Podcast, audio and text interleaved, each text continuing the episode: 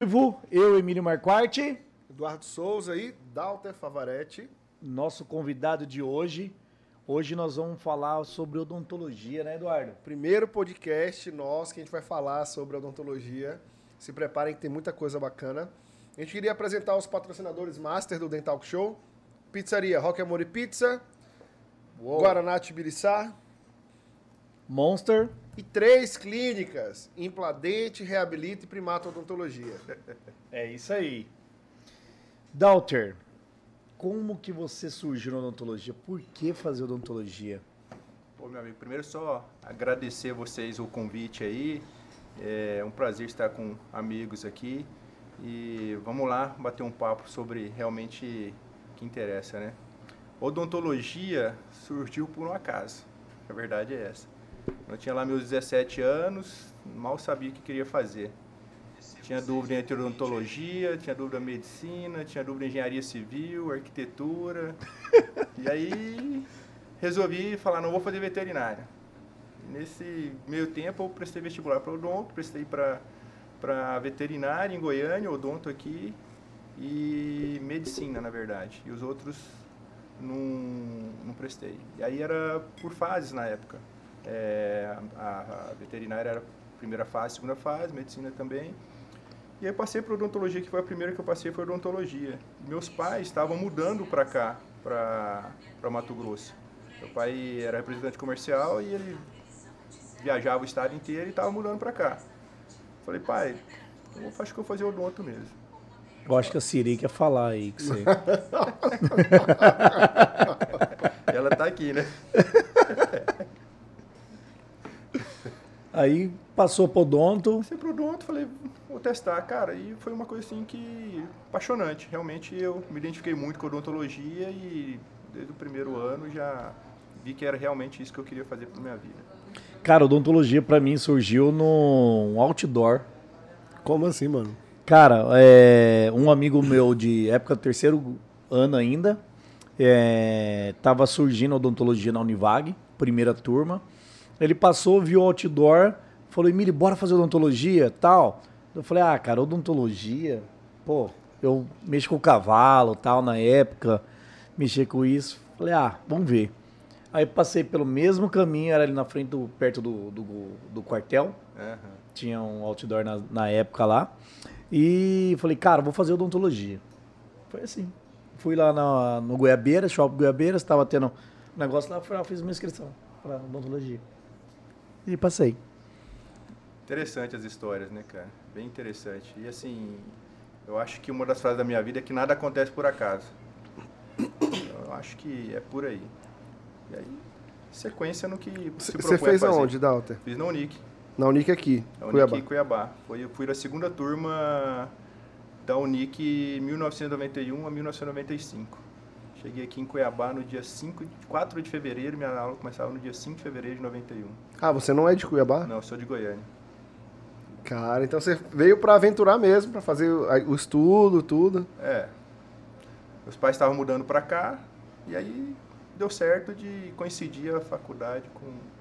com Ah, seus pais já estavam vindo pra é, cá eles pra. iam mudar pra cá. Eles estavam mudando pra cá bem em 1991 mesmo. É, o pessoal da sua turma, você ainda tem muito contato com eles tal? Cara, a gente, eu tenho, tenho bastante contato, assim, não contato às vezes é, presencial, mas temos um grupo até hoje.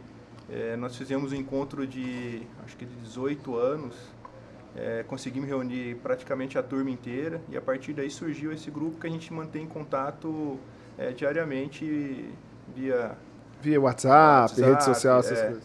e aí depois disso tivemos mais uns dois, três encontros. Algum agora- outro colega foi virou professor igual você, não?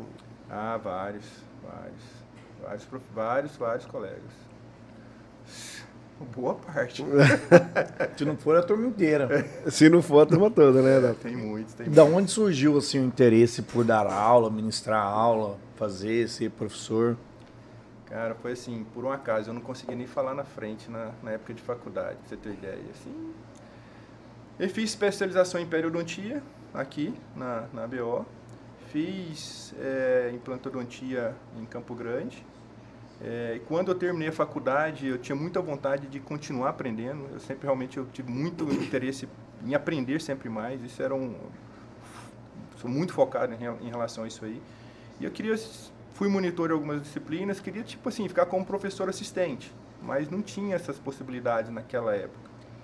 E aí fiz na BO também, já tinha uma equipe formada, queria fazer, ser professor assistente para aprender mais sobre periodontia. Também não, não consegui. Quando eu fui para Campo Grande, lá, quando eu terminei, eles me convidaram para continuar lá.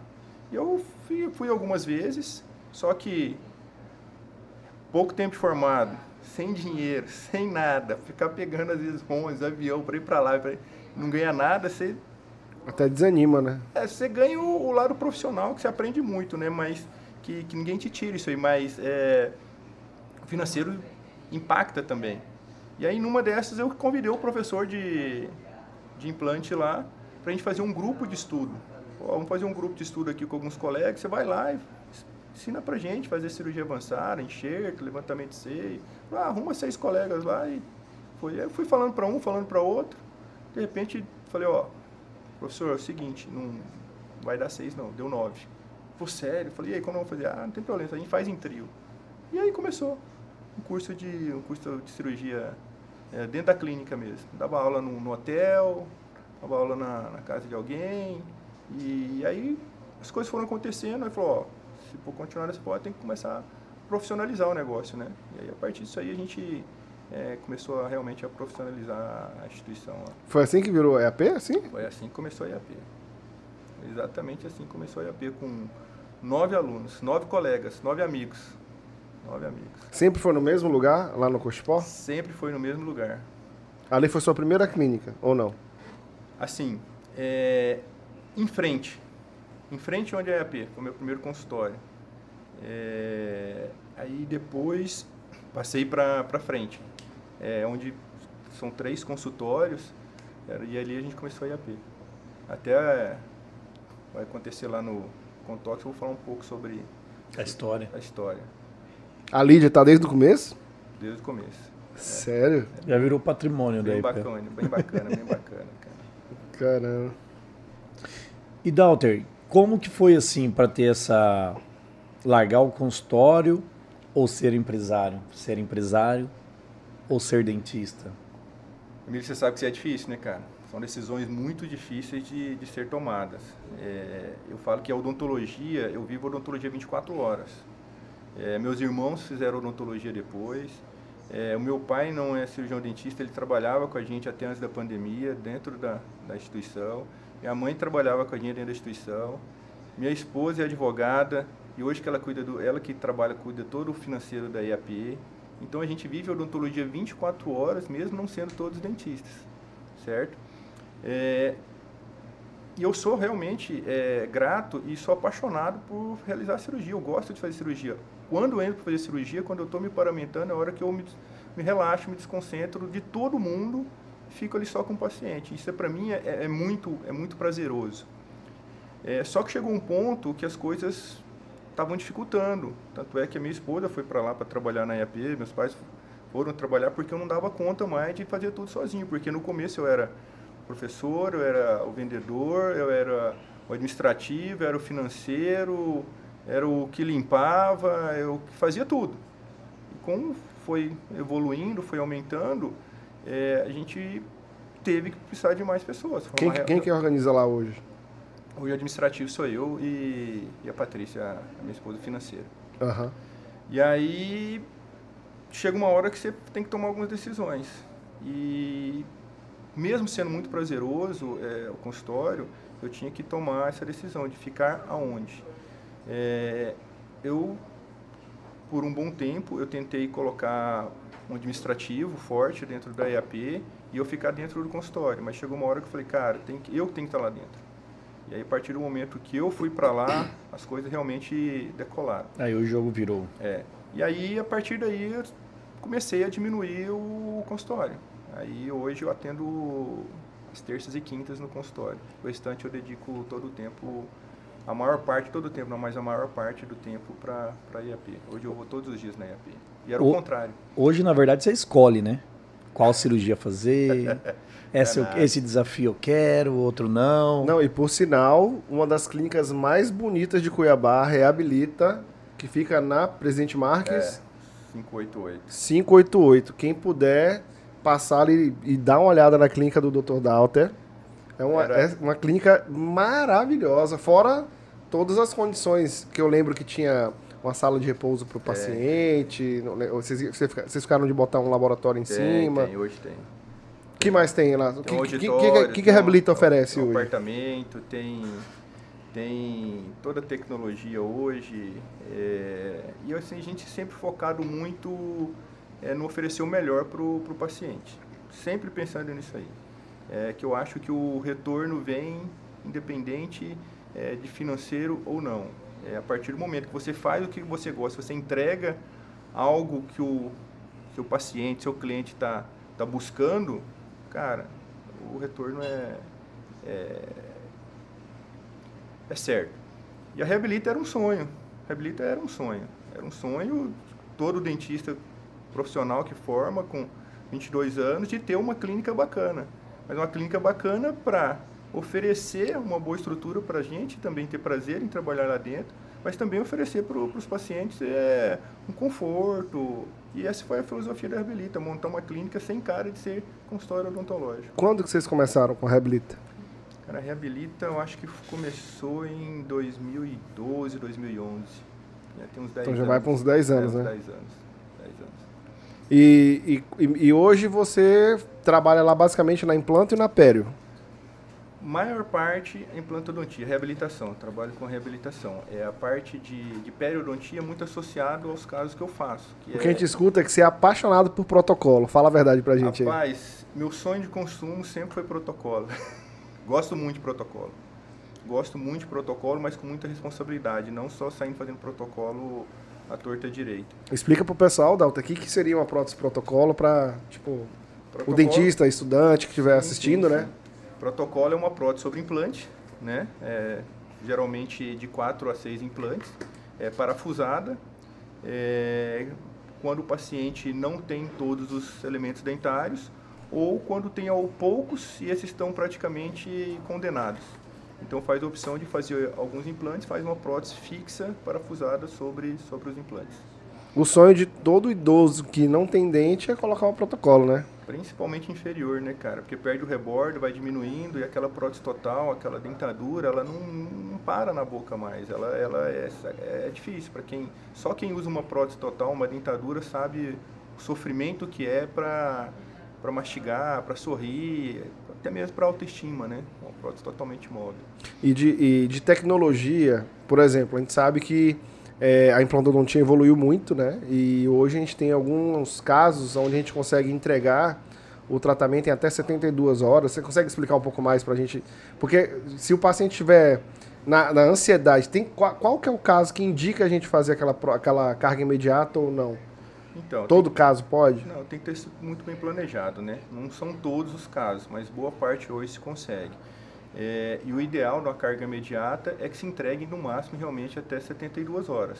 Se passar, o que, que acontece assim? Já passa o período de, de ossa-integração inicial, o, estabilidade primária, né? Porque aí, aí vamos entrar na, Parte na, técnica. na histologia, é, os osteoclastos, depois das 72 horas, aí a partir dos 21 dias que vai começar osteoblastos no final formação óssea de novo, mas acho que não é o, o foco. Mas assim, resumindo, Dá ruim. É, dá ruim, assim, não, não é o ideal. Sim. Mas é, hoje está muito avançado realmente a tecnologia, os tipos de implante, os tipos de, de laboratório, Superfície. tratamento de superfície, realmente melhorou muito. Componente protético, o que era uma dificuldade há 20 anos atrás, hoje a vida está muito mais fácil, não tenha dúvida disso aí.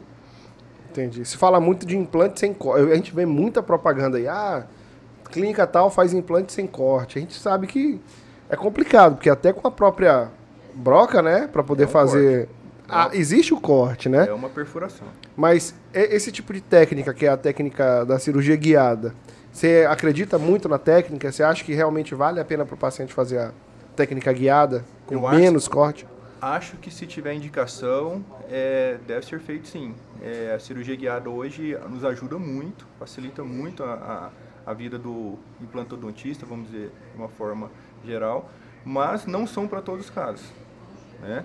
Eu acho que tudo tem sua indicação. Então você que é paciente, pelo amor de Deus, saiba que tem que passar por uma avaliação do dentista. Essas clínicas que a gente vê por aí oferecendo, ah, aqui faz todos os casos implante sem corte, cuidado, que o Dr. Dalter, que é especialista na área, tem falado que só para alguns casos, claro, tudo com bom planejamento, uma boa documentação de tomografia e tudo mais, mas óbvio, nem todo caso vai vai ser indicado para uma cirurgia do tipo guiada, né? É que tudo tem sua indicação, né? Exatamente. Doutor, conta um pouco aí sobre seu filhote. Sabia que o filho dele é piloto de kart? Não, não tô sabendo disso é, não. tá entre os melhores do país. Cara, isso aí é outra coisa que aconteceu com o hobby. É, eu gostava muito de andar de kart. Vou roubar pizza. É... eu, eu, gostava muito de andar de kart e meu menino sempre quis, pai, deixa eu andar, deixa eu andar. Eu falei, não, novo, perigoso, novo, não. Até o dia que andou a primeira vez, andou num kart indoor. E depois disso aí não parou mais. Aí com oito anos ele, eu comprei um kart para ele, hoje ele está com 13. Realmente a gente vive uma vida que, que é uma vida assim que é, é sacrifício até mesmo para ele. É muito treino, muito treino. Treina bastante mesmo. Cada 15 dias ele está em São Paulo treinando. É, e disputando os campeonatos. É... Como que é o cartódromo daqui? Ajuda, não ajuda? Então, tem, não tem? Tem um cartódromo hoje em Várzea Grande, que é o mais estruturado, mas assim, é, precisaria de, de, melhorar um pouco, mas tem um, uma turma lá, uma equipe que está lá à frente, uma associação, que estão dedicando bastante, cara. Dedicando bastante. Os caras com muita, muita dificuldade, mas os caras, você vê que eles estão tentando fazer as coisas caminharem e eu acho que tem, tem tudo para melhorar. Tem. Tanto é que o autódromo tá para chegar aí, né? Pois é, isso tá que... Qual que é a previsão? Isso que é para dois anos, né? É bem rápido. Cara, tá... eu acho que vai dar um, um ibope nesse negócio de autódromo, velho. Se sair, né? Se sair, né? Porque, cara, tipo, aqui é carente disso, né? Tipo, kart, a gente entrevistou dois corredores de moto velocidade aqui. É. O pessoal tem que ir pra Goiânia pra treinar. Mato Grosso do Sul pra poder treinar aqui. É, na categoria que meu menino tá hoje, ele treina praticamente só fora daqui. É, dá para treinar aqui? Daria para treinar aqui, mas assim, a pista não é ideal para... A chance de se machucar, é, de acontecer alguma coisa assim? Não é ideal para ele treinar. Tipo assim, é mesmo porque chega um ponto que é, se torna meio que profissional mesmo. E se andar lá com borracha, que é muitos pilotos andando, é diferente se andar aqui sem borracha, que a pista teoricamente é suja. Então é, é outro tipo, outro estilo de, você teve que aprender, Dalter, sobre kart e tudo, para poder. Que, você é o empresário do seu filho, no caso? Ou não? Não, patrocínio. Não, hoje ele. Hoje patrocínio. Ele, não, eu, eu, eu era o patrocinador oficial dele, mas hoje ele já tem dois, dois patrocinadores. Hoje ele tem dois patrocinadores. Show. Que é o grupo Canopus e o grupo Pão Futuro. Caramba, que é. top, hein? Aí tá no adesivo do kart dele já tem. Tem macacão, no kart, tudo. E ele disputa campeonato nacional, tudo? Disputa campeonato nacional. Hoje, agora, o maior campeonato que tem no kart hoje é o campeonato chama Copa São Paulo Light. São 10 etapas. E aí tem o, a Copa do Brasil, que é em julho, e o Campeonato Brasileiro, que é no final do ano. Esse Campeonato Brasileiro é o mais. Esse, o, a Copa Light é onde estão os melhores pilotos do Brasil inteiro. Todo mundo vai para lá, né? vai disputar lá. Um kart chega a quantos quilômetros por hora, assim? Estou é, perguntando de, de é, curioso aqui. Porque... A categoria que ele tá hoje chega em torno de 115 por hora. Mano do céu, velho. Isso é doido. Com 13 anos, 13 anos de idade, né? Por hora, é. 112, 115, depende da pista. E como fica o coração do pai? Rapaz... Aliás, a mãe briga mais, né? É, a mãe, a mãe sofre mais. sofre mais. O pai tá aquela, vai, acelera, vai, acelera, vai, acelera, acelera. Mas está lá, está disputando o campeonato, teve duas etapas, ele foi bem na primeira etapa, na segunda etapa ele fez a pole, tem hoje em torno de 40 pilotos disputando. Ele fez a pole, terminou uma corrida em uma, são duas baterias, terminou uma em segundo e uma em terceiro. O geral ficou em terceiro. Então tá, hoje eu acho que ele está em segundo no campeonato geral. é, tá, tá bem preparado, temos boa chance de ser campeão. Já fomos campeão, já fomos não, né? Ele já foi campeão. Mato Grossense é, duas vezes, foi bicampeão Mato Grossense quando ele corria aqui ainda na categoria cadete, que foi em 2000, acho que 2018 e 2019, 2019 é, 2018 e 2019. É, foi campeão paulista também nessa, nesse campeonato lá, na categoria que ele iniciante, quando logo que ele foi no primeiro ano. Estamos aí disputando. Se ele bater o kart, você que tem que consertar e tal, o que que vira? Eu não, mecânico. Vou repetir a pergunta. Vou repetir a pergunta. Você que patrocina. Existe kart reserva ou não? Cara, é, que assim, o campeonato acaba sendo muito disputado. Hoje, tipo assim, chega ao ponto de ter três chassis. É, mas hoje ele, hoje ele tá E fica tudo lá em São Paulo. Fica tudo da equipe. Ele tem uma equipe, tem uma equipe lá em São Paulo. Qual que é o nome da equipe? Sabia Race. Não é uma equipe exclusiva dele, mas tem outros pilotos. Mas é uma das melhores equipes hoje que tem a nível nacional. E a, o equipamento dele hoje fica todo em São Paulo. E aí quando tem corrida, ah, Florianópolis, a equipe leva o equipamento, a gente só vai com o equipamento pessoal, que é o macacão, o capacete, o kart, as coisas vão tudo no caminhão. Então ele, ele meio que tá levando a sério mesmo. Cara, muito a sério, muito mais que a gente imaginava. Muito mais que a gente imaginava. É, foi criando uma proporção que nós não imaginávamos, realmente nós não imaginávamos. E, e aí é, são coisas assim, décimos, cara. Você vê é 0,1, 0,2 milésimas vezes para fazer uma, uma pole diferença. É bem, é bem disputado, é bem disputado. E hoje o Brasil está com bons pilotos. Tem chance, eu acho que nos próximos 5, 10 anos, é, surgir um nome aí muito forte é, no, no, automobilismo é, mundial com, com, algum brasileiro. Porque sempre tem a evolução, né? Do kart vai indo para as outras, né? É. E, isso porque ele não consegue treinar todo dia, né? É. E como que faz esse treino de 15, 15 dias? Cara, Você, óbvio, pega avião e para São Paulo, sim, mas assim... Assim, Emílio, com a pandemia foi mais fácil. Porque a gente ficou um tempo lá em São Paulo, nós, eles ficou uns 60 dias lá em São Paulo treinando, São Paulo, em Santa Catarina, e ia muito para São Paulo e fazia as aulas online, porque tem o estudo no meio disso aí tudo, uhum. né, cara? Agora, está é, dificultando um pouco mais. A gente, ele está indo geralmente na quinta e na sexta, e treina quinta, sexta e sábado. Aí semana de corrida, que é uma vez por mês de São Paulo, que a gente está priorizando mais esse campeonato agora.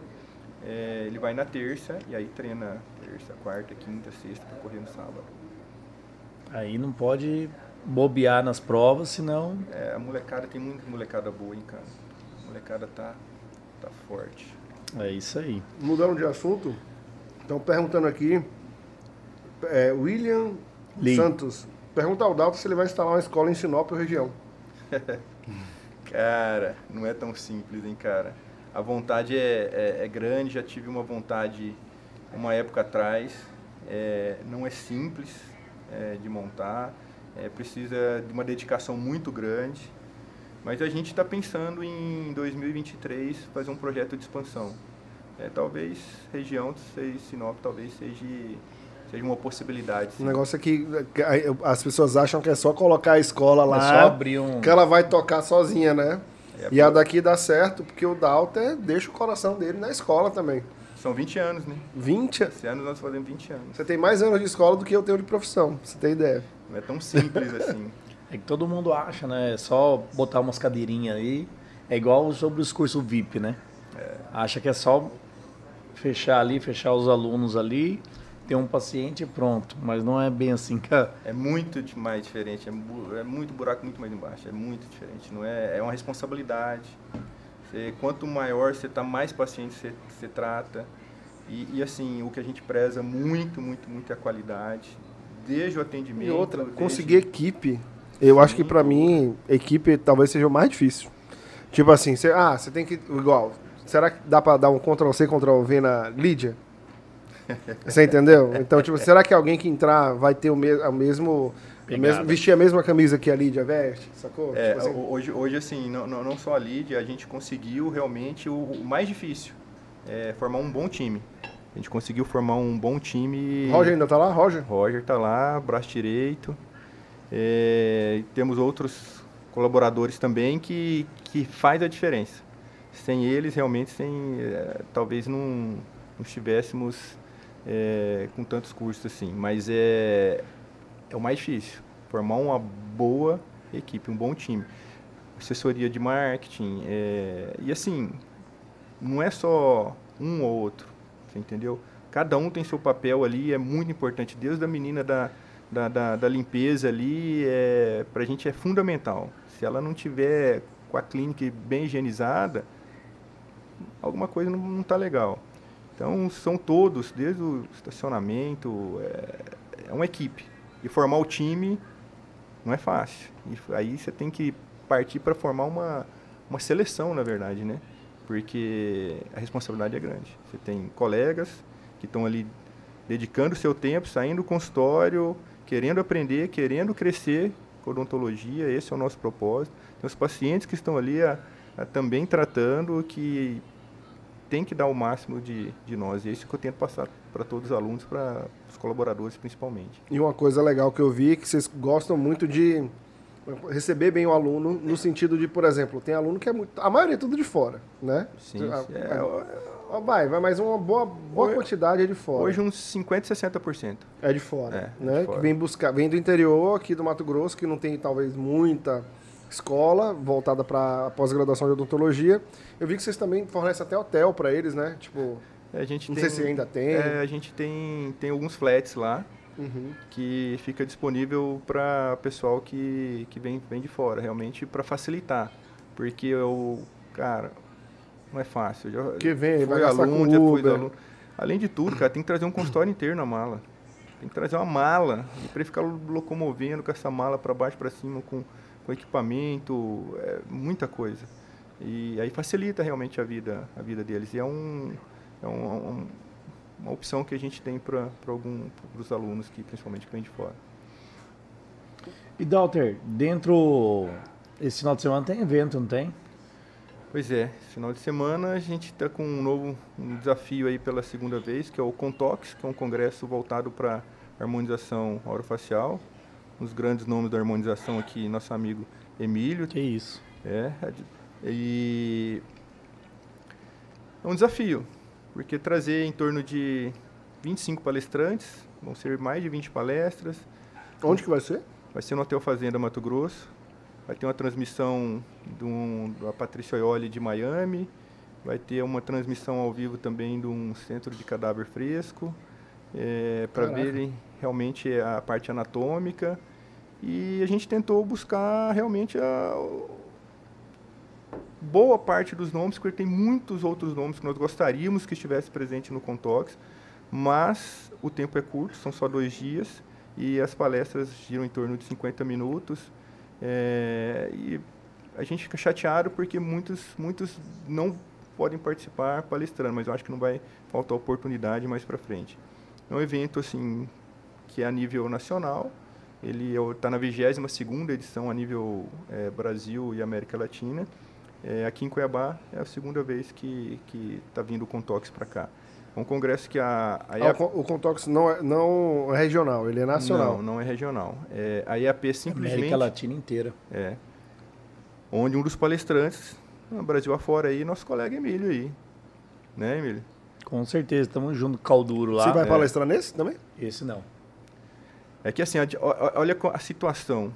É, a gente gostaria que maior parte dos palestrantes é, fossem daqui, só que aí passa a ser um evento regional. Então, o, o Contox ele tem um formato que não é um formato nosso. É, eu, é, Dalter, EAP, é, ABCD, não, não, não somos os, os donos do Contox, não somos os realizadores do Contox. Nós só fazemos mais a parte da logística e a parte de assessoria. É, o Contox é um evento onde o presidente é o Calduro, é um evento que ele iniciou lá atrás e que foi feito a nível de Brasil. Então, as indicações dos nomes não são 100% nossa. É, na verdade, se agregar um, um evento desse, você tem que trazer gente do Brasil inteiro. É, mas eu acho, acredito, Emílio, que ainda dá para a gente fazer um regional aí com Não, com bons certeza. nomes. Aqui temos excelentes nomes hoje dentro do, do Mato Grosso. Não só da harmonização, mas da, da odontologia de uma forma geral. Acadêmico pode fazer, pode participar do congresso? Acadêmico pode participar também. Porque é um e, quem teórico. quiser procura onde, Dalter? Para fazer inscrição. Dá tempo fazer inscrição, hein? É, ainda dá tempo. A gente está disponibilizando alguns lotes ainda. Alguns lotes não, está no último lote, né? Os outros os dois primeiros já foram esgotados. E no site, no, no Instagram da IAP tem, tem, o, tem o link lá para fazer inscrição. A IAP Cursos. E-A-P-E Cursos. Show de bola. É, eu ia fazer uma pergunta também em relação a como que a escola de odontologia ela, ela, ela, ela age com os alunos de graduação, né? Porque a gente sabe que vocês vão estar capturando o lead, de certo modo, que provavelmente vai ser os, vão ser os futuros alunos de pós-graduação de vocês. É, vocês têm alguma coisa com faculdade, tipo assim, algum, alguma participação com a formatura? Não sei, eu tô, tô pensando assim, eu como aluno. Sim. Eu acho que seria uma, uma ideia bem bacana, assim, né, já de já começar a inserir o aluno de graduação, de repente, num, Sim, a gente, a gente, visão da é, a gente tem bom, boa parte dos alunos são recém-formados hoje também, é, com menos de três anos de, de, de formado. E a gente faz um, um trabalho de, de cursos é, gratuitos para eles, é, como se fosse um curso de expansão em alguns, algumas áreas, alguns temas, até mesmo para eles se identificarem com qual especialidade que eles, que eles querem atuar. E temos também é, sempre presente, eu podendo, pede para ajudar, a gente ajuda, num, num, congresso que eles fazem, um evento, a gente sempre está tá ajudando, porque mesmo porque é, já fomos alunos também, né? E não é fácil, a gente sabe que não é fácil.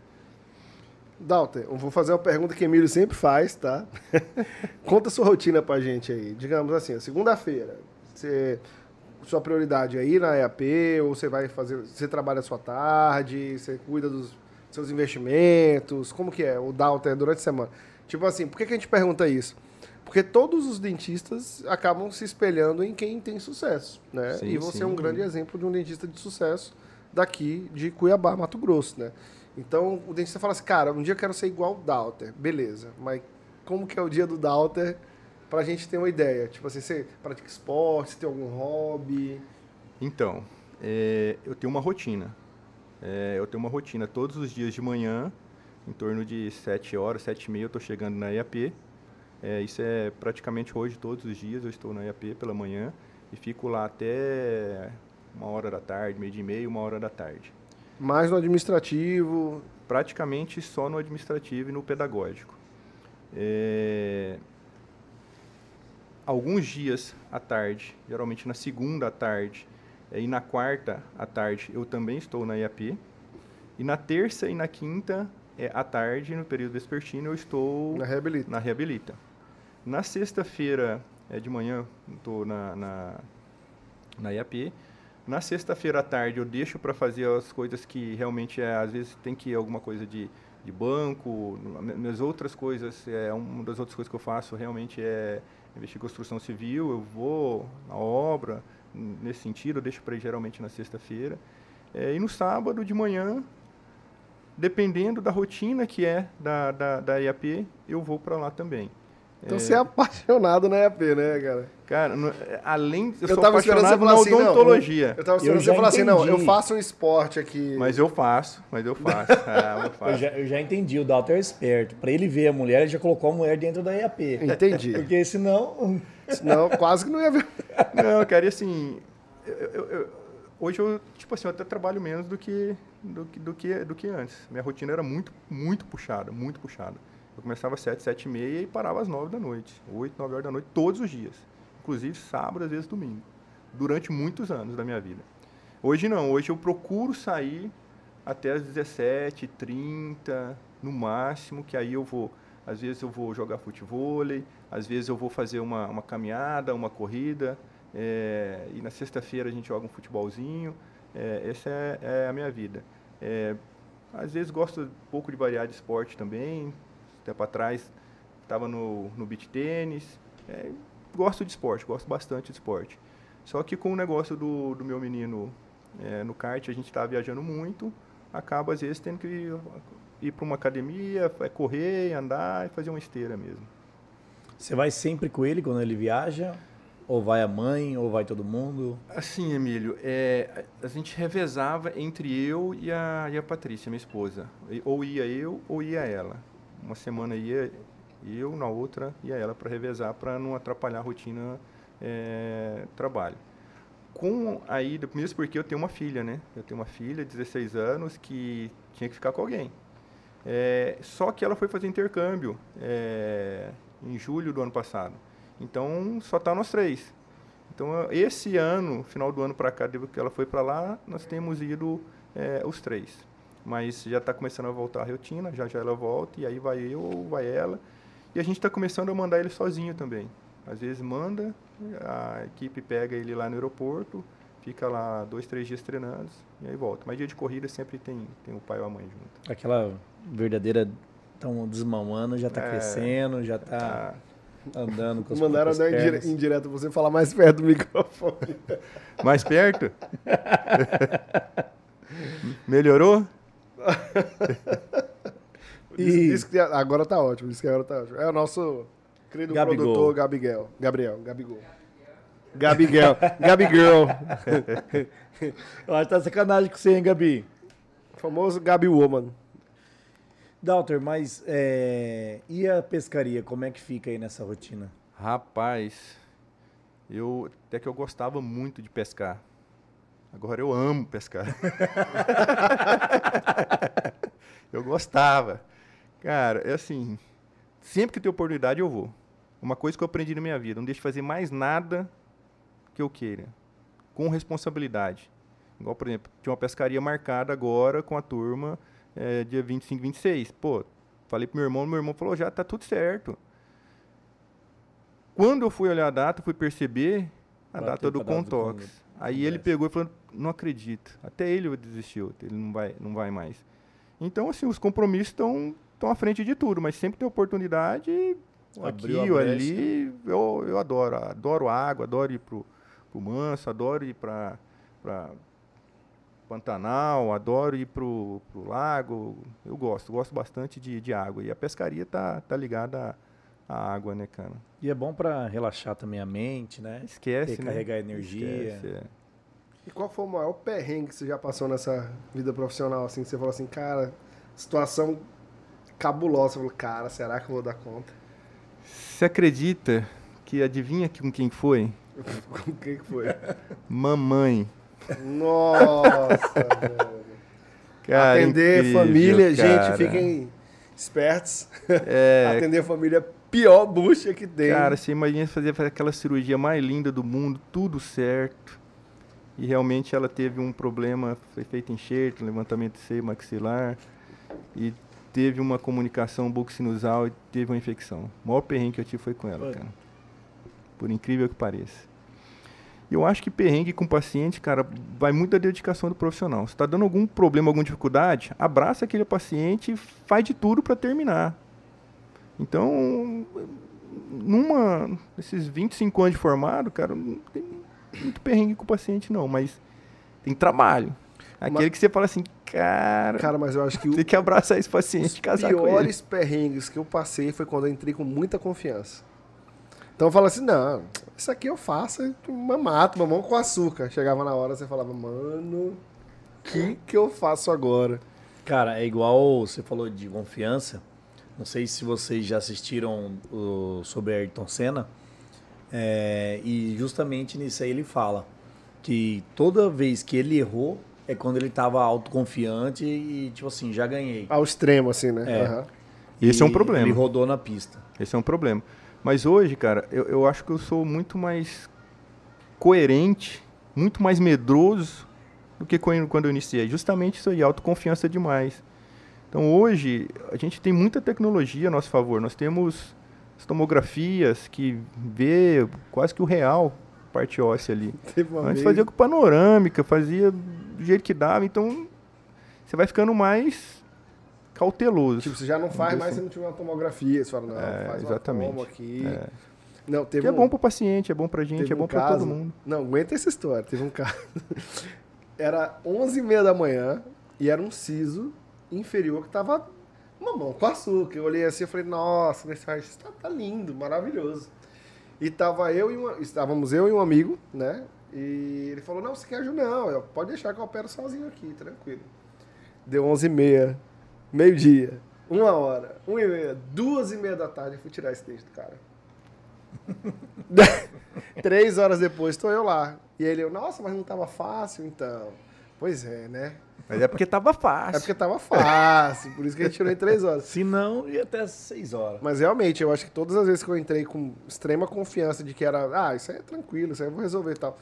Porque você deixa, você deixa de se preocupar, de, de se cercar de todos os detalhes, né? Então, acho que isso acaba, ainda mais quem com cirurgia, tipo assim, minha área é a área de odontologia estética, né? Eu faço, sou especialista em implante pela Facop, né? Mas dizer para você que eu sou perdidamente, loucamente apaixonado pelo implante, eu vou estar tá mentindo pra você, tá? Eu gosto muito de transformar sorrisos e tal. Mas eu acho que isso faz com que toda vez que eu vou fazer um implante, eu tenho que olhar essa tomografia umas 500 vezes, eu vou olhar o caso, eu vou... Porque para mim é uma tensão do início ao fim, né? Quando dá certo, sai, parece que... Uma carga. Sai, parece que sai 50 quilos da cabeça e fala Uh, sou fodão. Agora pode vir o próximo, entendeu? É, mas cirurgia, cara, nenhuma você pode menosprezar. E, e geralmente é isso aí, falando, essa aqui tá facinho. Esse facinho aí, às vezes é o, é o grande trabalho, é, dá muito trabalho. E às vezes nem é só autoconfiança, é porque realmente às vezes o caso parece ser fácil, mas quando você abre é outra realidade. Às vezes é realmente tá mais difícil que você, que você imaginava. E aí tem onde entra o planejamento, né? Você comentou aí, eu até fiz uma cirurgia hoje no consultório de, um, de uma colega e eu cheguei para ela, a gente estudou a tomografia, tudo, falei, vou imprimir essa para essa pré-maxila. Ela olhou assim para mim, imprimir? Assim, é, hoje nós temos impressora 3D, né? Que a gente reproduz a, a, a maxila na real. E por quê? Porque ali eu já tenho previsibilidade, ali eu vou estar estudando um posicionamento, vou ver qual implante eu vou usar, posso pegar e furar a maxila ali naquela região treinar, ver, né? treinar ali. Então assim, hoje nós temos esse amparato, essa, toda essa tecnologia que, na nossa mão que a gente pode utilizar.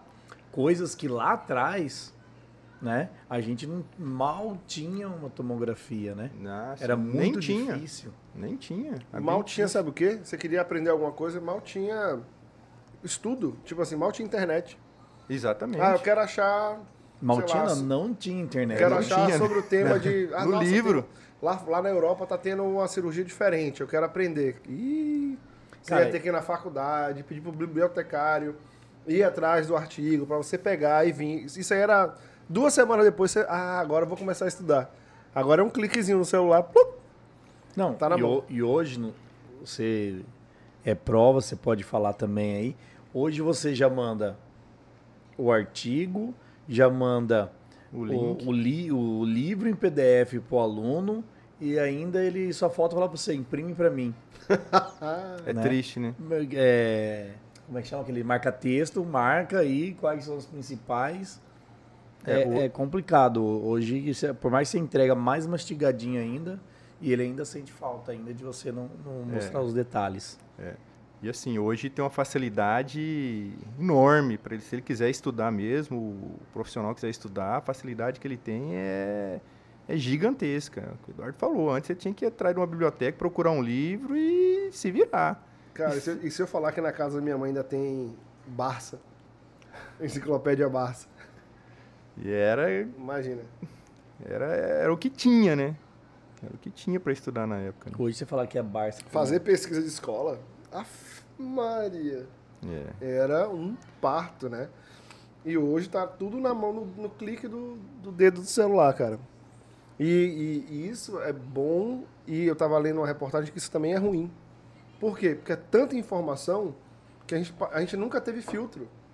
Tipo, o que que você, como que você vai filtrar o que é informação boa, o que é informação ruim e escolher a boa? É perigoso, né? É até perigoso. É perigoso. E aí você vai assim, tipo, ah, beleza, eu gosto de aprender pra caramba. Aí tá, você tem um, um tipo de protocolo que o Dalter faz, tem outro que o Emílio faz, você vai ver tem 20 tipos de protocolo. Você não consegue abraçar todos. Você tem que escolher. Falar assim, cara, vou seguir essa técnica aqui porque eu gostei dela e tal, tal, tal. É. Então, cara, esse filtro é difícil, é, eu acho. Tem, tem filosofias diferentes. É, a gente vê muita coisa na internet é, que é show, também. que é show, mostra só o caso finalizado ali bonito, mas não sabe se realmente vai ser duradouro aquilo ali, se vai ter longevidade no tratamento, não sabe exatamente qual foi a técnica que foi utilizada. É, eu falo o que eu falo pro, costumo falar para os alunos, cuidado, é, aprendam, estudam, aprendam, mas filtrem, realmente filtrem o que é certo e o que, que não é. Até porque, por exemplo, no Instagram, ninguém vai postar o ruim. É, Você vai di- postar é a muito difícil, foto, né? A Exatamente. foto que você tava mais arrumadinho, né? Tipo, a foto do- da felicidade do casamento. Você não vai postar a treta. É, Você exatamente. não vai postar o perrengue, né? Tipo assim, gente, ó, hoje eu acabei de fraturar aqui um- uma lima nesse canal. Hoje Olha que eu legal. passei Você não meu cartão isso. de crédito foi negado. É, ninguém... Cara, podia virar uma moda isso aí. Mas ninguém vai postar o ruim, né? Não pode. Geralmente não, casos- né? Você vai postar sempre os casos que dão certo, né? É. E aí cria, se cria aquela ilusão de que todo, toda cirurgia guiada vai ser linda, maravilhosa. E Ilusão é assim. uma expectativa para o paciente também que está ali vendo algumas coisas e que realmente às vezes não dá para fazer o que ele sonha. Sim. É, às vezes é, tem limitações. Tem limitações. Dalter, fala aí. Você falou de construção, mudando de assunto. Você é construtor? Rapaz, é, As perguntas do assim, cara, é uma coisa que eu gosto também. Dalter Incorporadora, Favarete É, Incorporadora. eu faço pouco, faço pouco. Mas assim, eu gosto de ver terreno vazio e imaginar Eu gosto de é, ver terreno pronto. vazio. E assim, é, é como eu imagino a odontologia. Eu vejo aquela boca ali assim, cara, isso que dá pra fazer isso, isso e isso. Eu já vejo o resultado final. E pra mim é, É um hobby, né? é um, um hobby bom, vamos dizer assim. Que, que me tira um pouco da, da rotina da odontologia também. Que me tira um pouco da rotina da odontologia. Que, que, que pra mim é, é gostoso, sai só da, da odontologia. E, e aí comecei fazendo uma, agora estamos aí. É isso aí. Então, fora, ó, já conversamos de odontologia que ele faz, empresário de escola de odontologia, já conversamos sobre construção. é, Se prepara que vem bomba, tá? Tem alguma merda aí que ele sabe, de, sabe. de, de como que é? É, empresário de, de kart, né? Patrocínio de carro. Patrocínio de, de kart. O que, que se espera mais do, do Dalter? Pra dois, ah, tem mais congresso, é, como que chama? Não é cerimonialista, é organizador de eventos. Cara, assim, por incrível que, que faz tudo isso aí, eu sou um cara muito família, muito família. É, eu acho que eu, eh, sempre que eu posso eu tento almoçar em casa. Sua esposa é dentista não? Minha esposa não, minha esposa é advogada. Ele É. botou dentro da EAP, Cara, mas foi, foi uma coisa assim, foi assim, Patrícia assim, ela tinha um sonho, a carreira dela, certo? E chegou uma época que eu realmente trabalhava muito, muito, muito, muito, que eu acho que é uma fase da vida. Eu acho que é onde você tem que achar o ponto de equilíbrio, você tem que ter qualidade de vida também. Mas eu tinha sonhos, eu tinha objetivos, eu tinha metas. Para mim conseguir as minhas metas, eu precisei trabalhar muito, muito. Até um dia que eu fui parar na minha cor.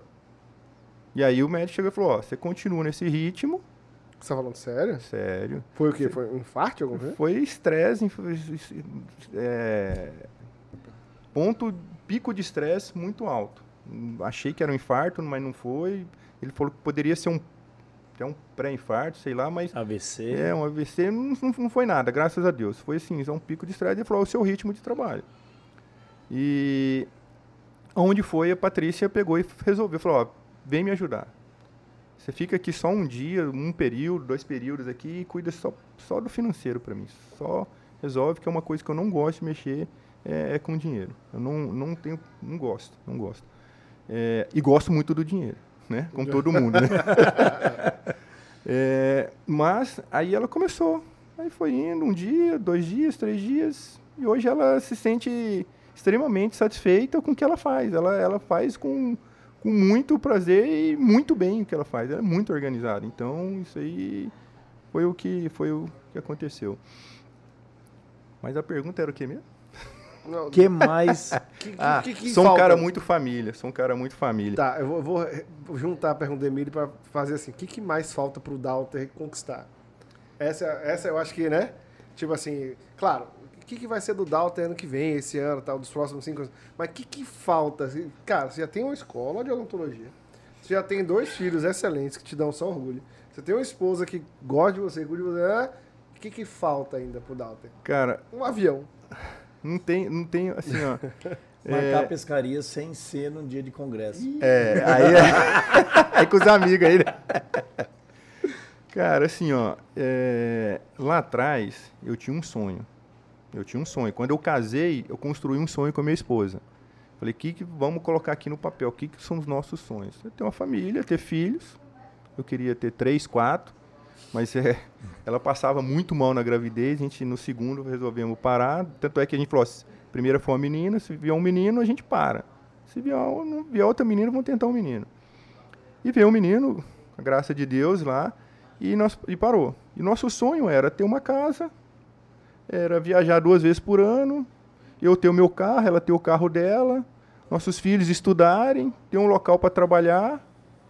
Então, tudo isso, cara, eu já conquistei até muito mais do que, do que eu sonhava. Então, hoje, o que eu quero, eu não quero aumentar o meu, meu padrão de vida em, em nada. Eu não quero também eh, diminuir, não vamos ser hipócritas, mas eh, eu quero, quero ter saúde. Quero ter saúde para continuar eh, fazendo o que eu faço, com, com qualidade de vida. Eh, junto com a minha família, junto com meus filhos, junto com meus amigos, Desfrutar pescar, trabalhar.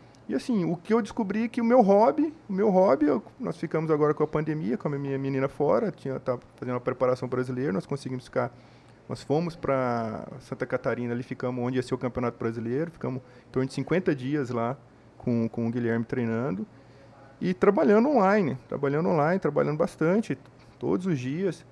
Só que eu descobri lá o meu hobby. Meu hobby é trabalhar. Eu adoro trabalhar. Eu adoro trabalhar. Eu não consigo ficar parado. Minha, esposa fala, cara, você, você não consegue ficar dentro de casa assistindo um filme o dia inteiro. Você, você quer sair, você quer fazer alguma coisa, quer encontrar um amigo, quer fazer um churrasco, quer pedalar, quer fazer isso. Eu, eu, eu não eu não consigo ficar parado. Mas é, o que eu busco ainda, o que eu quero ca- cada vez mais é hoje sinceridade, é manter minha família e saúde, cara. É isso aí. Nada mais do que, do que isso, não. Então, o pessoal aí que tá formando agora, ó, não adianta, se não pegar no cabo da enxada, não tem jeito, né? Não tem, né? Porque o pes- hoje o pessoal acha que vai formar, vai ganhar dinheiro rápido, com o mundo da internet, essas coisas aí, mas se não ralar, Milho, eu procuro falar assim, cara. Até eu tô, eu tô. A gente tá projetando com uma outra colega aí um- uma espécie de um. Não, não tem nem nome ainda, uma mentoria, um curso, é alguma coisa assim que. Pra, pra gente tentar passar para os colegas, principalmente da odontologia, que a odontologia é muito boa, é muito rentável, é, desde que tenha muito trabalho ou muita dedicação. Aí você tem que escolher, você quer trabalhar muito ou você quer trabalhar com qualidade de vida. É só que as coisas não vêm do dia para a noite realmente. É, cara, às vezes eu falo que antes de 10 anos de formado, dificilmente é, você vai começar a, a ganhar dinheiro é, com odontologia. Porque precisa, primeiro você tem que especializar em alguma coisa, você tem que é, partir para um consultório ou uma carreira acadêmica ou algo, e isso leva tempo. Isso não, não se faz do noite para o dia. E não é só com odontologia, é com a maioria das profissões. Hoje tem muitas profissões, ah, igual, por exemplo, youtubers, é, digital influencer, que ganham dinheiro muito mais rápido, mas numa normalidade, as coisas não vêm da noite para o dia. Até um, quem tem lá, sei lá quantos milhões de seguidores, não, não veio da noite para o dia. Tem todo um trabalho por trás. E humildade sempre, né? Sim, sim, Tipo, sim. eu vejo muita sim. gente assim, eu vejo que quem sobe muito rápido, né, acaba mudando a mentalidade, virando mais arrogante. É, eu acho que. tipo, dentista mesmo, tô falando. É, eu acho que a, humildade está tá em todo lugar, né, cara? Eu acho que somos todos iguais, independente de, de classe social, cor, raça, é, país, cidade que você mora. Eu acho que eu acho que Porque, tudo é assim, ser humano. A gente já viu dentista que sobe muito rápido, por exemplo, destratando protético, humilhando protético, Mas não é só- destratando é, paciente. Você fala, você fala tá em todo lugar, tipo, né? Qual, que é, qual que é a lógica, né, mano? Tipo, Né? Tipo, Nós somos dependentes de todo mundo, né, cara? É um ciclo, é um conjunto. Por exemplo, a escola. A escola só funciona porque existe alguém que, que teve a iniciativa de montar, existe uma equipe que está lá, de colaboradores, existe os alunos, existe os professores, existe os pacientes. Se um desses não existir, Acabou. Não E vai gira, ter gente que não, não vai gira. ter talvez a mesma escolaridade que você, o mesmo sucesso que você, e que você tem que aprender a tratar bem, mano. sim, com Né? certeza. Na Com verdade, é a certeza. lei da bolinha. O que eu procuro é. Qual que é a lei da bolinha? Do giz da força e jogar na parede, ela volta na sua cara. Exatamente, cada ação tem uma reação. né? Emílio é a lei do panda. O que, que é, o que que é o panda? Depois a Emílio vai explicar o que é o panda aí. Cara, eu procuro falar, até no meu primeiro dia de aula, eu falo para meus alunos, ó, estamos aqui, nós vamos falar sobre implantodontia, eu não sei mais do que ninguém. Eu só tenho um pouco mais de experiência nesse determinado assunto que vocês. Às vezes vai falar de, de estética de lente, sabe muito mais do que eu. Às vezes um que dois, três anos de formado, que está dedicando aquilo ali. Outro que vai fazendo. Então, eu tenho um pouco mais de experiência no assunto. Então, vamos trocar ideia. O que a gente puder passar, a gente vai passar. E o que eu não souber, eu vou falar, ó, isso aí às vezes é novidade para mim, não sei. Vamos pesquisar junto e vamos ver o que que, que, que é o que você está perguntando. E Mas não é, é porque você mesmo. sabe mais do que o colega, você vai chegar assim, ah, você é um burro. Eu acho que Não ninguém sabe mais que isso. ninguém, né, cara? Ah, agora minha voz tá legal. Hum.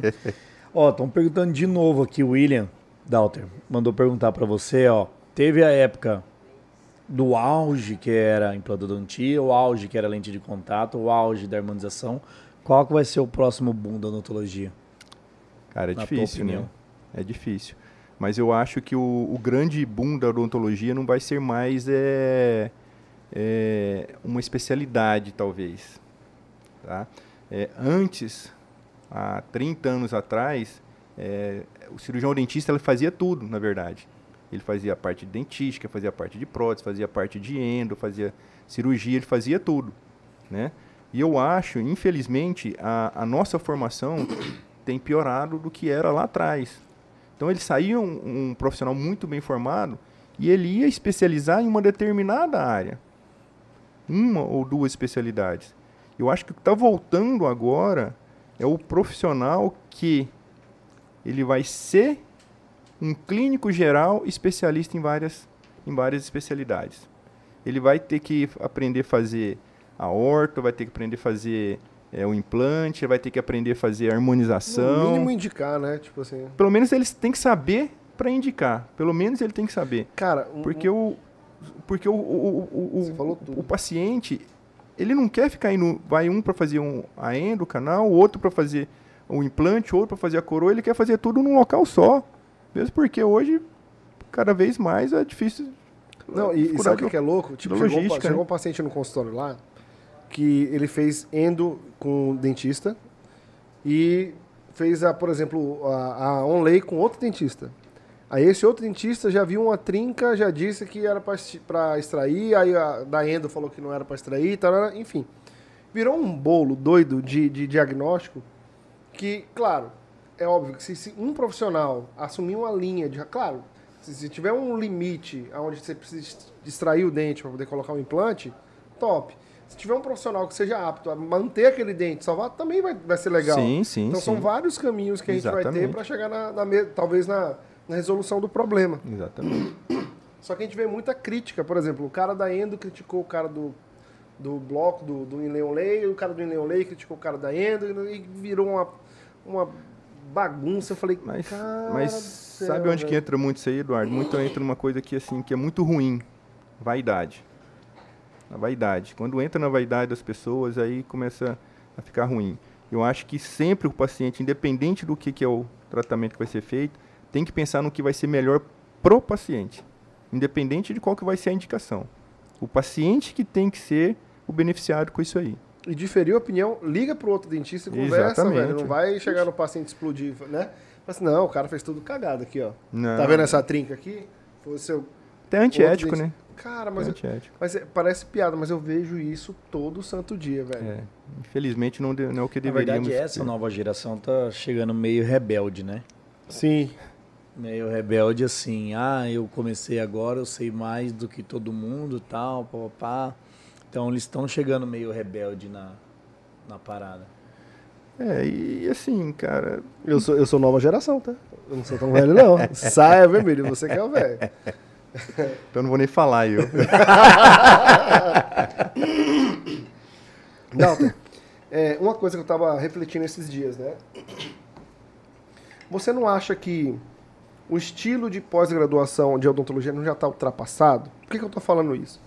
Eu, isso é uma reclamação geral de alunos que chegam para mim, não estou dizendo de nenhum tipo de motivo, mas, por exemplo, a ortodontia necessita mesmo de três anos? Por exemplo, uma prótese precisa de dois anos mesmo. Cara, porque antigamente, na década de se- de 90, 80, a gente não tinha muita informação, né? E realmente você precisava de mais tempo, de mais é, hora de, de, de pós-graduação, talvez, para informar o aluno. O que, que eu vejo muito, né? Eu fui professor de pós também na prótese, mas eu via que um ano, no meu humilde ponto de vista, já é um tempo mais do que suficiente para hoje um aluno aprender, por exemplo, prótese, né? E aí passava o primeiro ano de especialização, chegava no segundo ano, parecia que como se a gente estivesse enchendo linguiça do, do- do tema, como se o aluno já soubesse tudo, ele mesmo já, já tinha noção de que ele sabia bastante, né? Claro, não são todos os alunos, são os interessados, né? Mas fica parecendo que a gente está falando mais do mesmo, sendo que com um ano já mataria aquilo ali, né? É, Você você ainda acredita nesse modelo de especialização assim de 860 horas, de três anos de ortodontia, ou você acha que hoje existe uma possibilidade do- da informação ser mais condensada? Eu acho que é uma tem- dúvida eu acho- minha, tá, eu acho- gente? Não é uma dúvida de, de Eu tipo, acho que tem duas linhas diferentes. E, e- e vai depender muito da especialidade em si. É igual, por exemplo, ah, você citou a ortodontia. É, um dos motivos lá atrás da ortodontia ser um pouco mais, mais longa, é, que eu acho também, tá? É que às vezes para fazer um tratamento antes, era dificilmente você realizar um tratamento, finalizar um tratamento com menos de 24 meses, certo? Então o paciente, o, o aluno tinha que ver, iniciar a instalação do, do, do, do aparelho, ele fazer todas as manutenções para ver o resultado lá na frente com dois anos. E as coisas vêm evoluindo. Hoje tem os, os, os aparelhos digitais, né, os, os, é, os Invisíveis. Invisíveis, né, que, que tem, tem facilitado autoligado. Autoligado, é, que não é a minha área, mas tem evoluído. Mas, por exemplo, na parte da implantodontia, que eu posso falar bem, antes, por exemplo, você tinha uma sequência. É para você fazer é, um implante, você fazia um implante, antes demorava 4 a 5 meses para você integrar, depois você fazia um provisório, e depois você fazia coroa protética, isso aí era, era um ano de tratamento brincando. Hoje, às vezes, você já faz um implante com 48 horas. Você instala um dente já em 48 horas. Mas também tem a fase é, do aluno aprender a reabilitar o paciente. Então, acho que vai muito da, da especialidade. Mas eu acho que tem que ser reformulado algumas coisas sim. Acho que tem que ser reformulado algumas coisas sim. É, eu acho que é, muita coisa tem que mudar, na verdade. Mas, infelizmente, não dá para se mudar algumas coisas, porque nós temos uma coisa que se chama lei. é, e para mudar a lei teria que. É, é- é muito mais Burocrático. burocrático, muito mais delicado, mas eu acho que já existe um outro público também para um outro tipo de, de, de curso, que são os cursos de imersão. É, os cursos é, que ele fica ali dois, três módulos, realmente ele aprende especificamente um determinado assunto. Ah, eu quero aprender a fazer sobre prótese móvel, vai aprender só a fazer pró- prótese móvel. Quero aprender a fazer só provisório, só provisório. Ah, quero só prótese fixa, só prótese fixa. Ah, só carga imediata, só carga imediata. Então eu acho que tem que mudar, mas são duas linhas de diferentes ainda que, que tem que chegar a um, a um, a um consenso. Posso colocar mais pimenta nessa pergunta? Não, aí? rapidinho, rapidinho, só para finalizar, antes que eu esqueça que eu vou esquecer. né? Eu achei que a pandemia ia facilitar isso. Por quê? Porque a gente teve aquelas aulas online, né? Então eu imaginei assim, pô, beleza. O aluno ia ter que cumprir uma carga horária, digamos que, sei lá, básica, né? E eu pensei, poxa, na pandemia ia ter algumas aulas online o aluno ia fazer só, somente a prática, para não ter a proximidade do, na questão do contágio e tal. É, continuou igual? Mudou alguma coisa? Isso aí? Ou... Eduardo, assim, é, algumas coisas mudaram, evoluíram bastante. É, e é uma tendência no online. É, porém, depende, como sempre, ou do presencial ou online, vai depender do aluno. Vai depender do aluno. É, eu falo para você claramente, se tivesse a parte online, toda teórica, o aluno dedicasse, conseguisse tirar todas as dúvidas ali mesmo, e ele vir só para a parte laboratorial, a parte clínica, seria muito melhor para todo mundo. Até para a escola, né? Para todo mundo. Para a escola, os professores. Para professor de vir de São Paulo para cá. Para o próprio aluno, que às vezes, em vez de deslocar três dias fora do, da clínica dele, ele, ele fica só, só ficaria um dia fora. Porém, precisa da dedicação. E é o que a gente vê é que até mesmo o presencial, ele às vezes ele vem para o curso três dias, ele falta um período, dois, falou, cara, você está pagando um curso três dias, às vezes falta um, dois. É, então depende muito do aluno, vai depender muito do aluno. Mas que eu acho que é uma tendência o online, parte do, do curso na odontologia ser online e a outra parte presencial, eu acho que é uma tendência e eu acho que, que veio para ficar. É, pode acho. levar um tempo, mas eu acho que veio para ficar. Eu acredito é... que essa geração de agora, eles não estão acostumados a sentar e estudar online. Mas talvez a geração dos nossos filhos, aí sim. Exatamente. Talvez já estão com... doutrinando assim. Eles já estão acostumados a ficar horas no YouTube, não sei o quê, já estão acostumados a aprender. É. é mais cultural Exatamente. do que presencial. E a gente se esbarra muito, voltando no primeiro assunto, entre MEC e CFO. Porque se a gente for seguir a lei do ensino, que é o MEC, é 360, 380. Acho que agora é 400 horas, né? Agora Eu não lembro aumentou. de cabeça agora as horas, horas é. exatas de pós-graduação. Agora, o CFO reconhece tantas horas, que aí entra é, ortodontia, três anos, Implante, acho que é um ano e oito meses, um ano e meio. Não, 24 meses. É 1.050 horas, né? É. Então, isso está voltado é mais para ser reconhecido pelo MEC e pelo CFO, pelo conselho. Entendeu? Agora, como vai ser isso no futuro, como que eles vão ver isso aí, aí já não sei aqui. É, a pandemia veio para mudar muita coisa. E eu acho que vai mudar, Emílio. Eu acho que vai mudar. O pessoal do conselho já estão refletindo sobre algumas coisas. É, não dá para largar tudo também, porque infelizmente tem profissionais, tem profissionais, é o que você falou, às vezes é, monta um curso em algum lugar de qualquer jeito, não tem formação nenhuma e começa a ensinar simplesmente por, é bom de rede social, vamos dizer assim, mas é, é uma tendência. E eu acho que o, infelizmente, infelizmente, eu acho que o mercado regula. Podia ter um histórico, tipo no CRO, digamos assim, ó, por exemplo, ética, bioética, essas matérias que são complementares, né? poxa, eu, digamos, fiz uma especialidade lá na FACOP. Certo. Beleza, joia. Eu vou fazer a harmonização lá.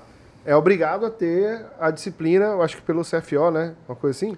Não, mas você. Não, é assim. Aí cê, não pode, ter um, mas você tipo, pode pedir dispensa. Pode pedir? Pode. Se você levar seu certificado, você pode, você pode utilizar. Aproveitamento de. É. Não, não, sabia, não, é. cara. Pode. Pode. Essa era, a minha, essa era a minha dúvida. Eu falei, cara, fazer essas matérias de novo. Igual, por, Mano, igual, igual, por exemplo, Existe já ah, nas graduações, tanto odontologia como biomedicina como outras, que você assiste uma boa parte online e vai fazer a, a parte prática dentro da faculdade. Isso já existe, já existe no Brasil. Já existe. Entendeu? Existe Até faculdade, assim, né? Faculdade de odontologia, é. faculdade de biomedicina, faculdade, enfim. Estou falando aqui a que eu lembro aqui agora aqui de Mas cabeça. É o que você falou, é cultural, cara. Você imagina a minha geração é, eu tô com 48. Imagina assim, é, computador veio quando eu estava formando, tinha aquele baita de um trambolho, é, era caríssimo o computador. Não conseguia transportar de um lado para o outro, era Não, pesadão. Era um fixo ali, olhe lá. Então, era uma dificuldade muito grande. Hoje não, o celular, o computador está na palma da mão.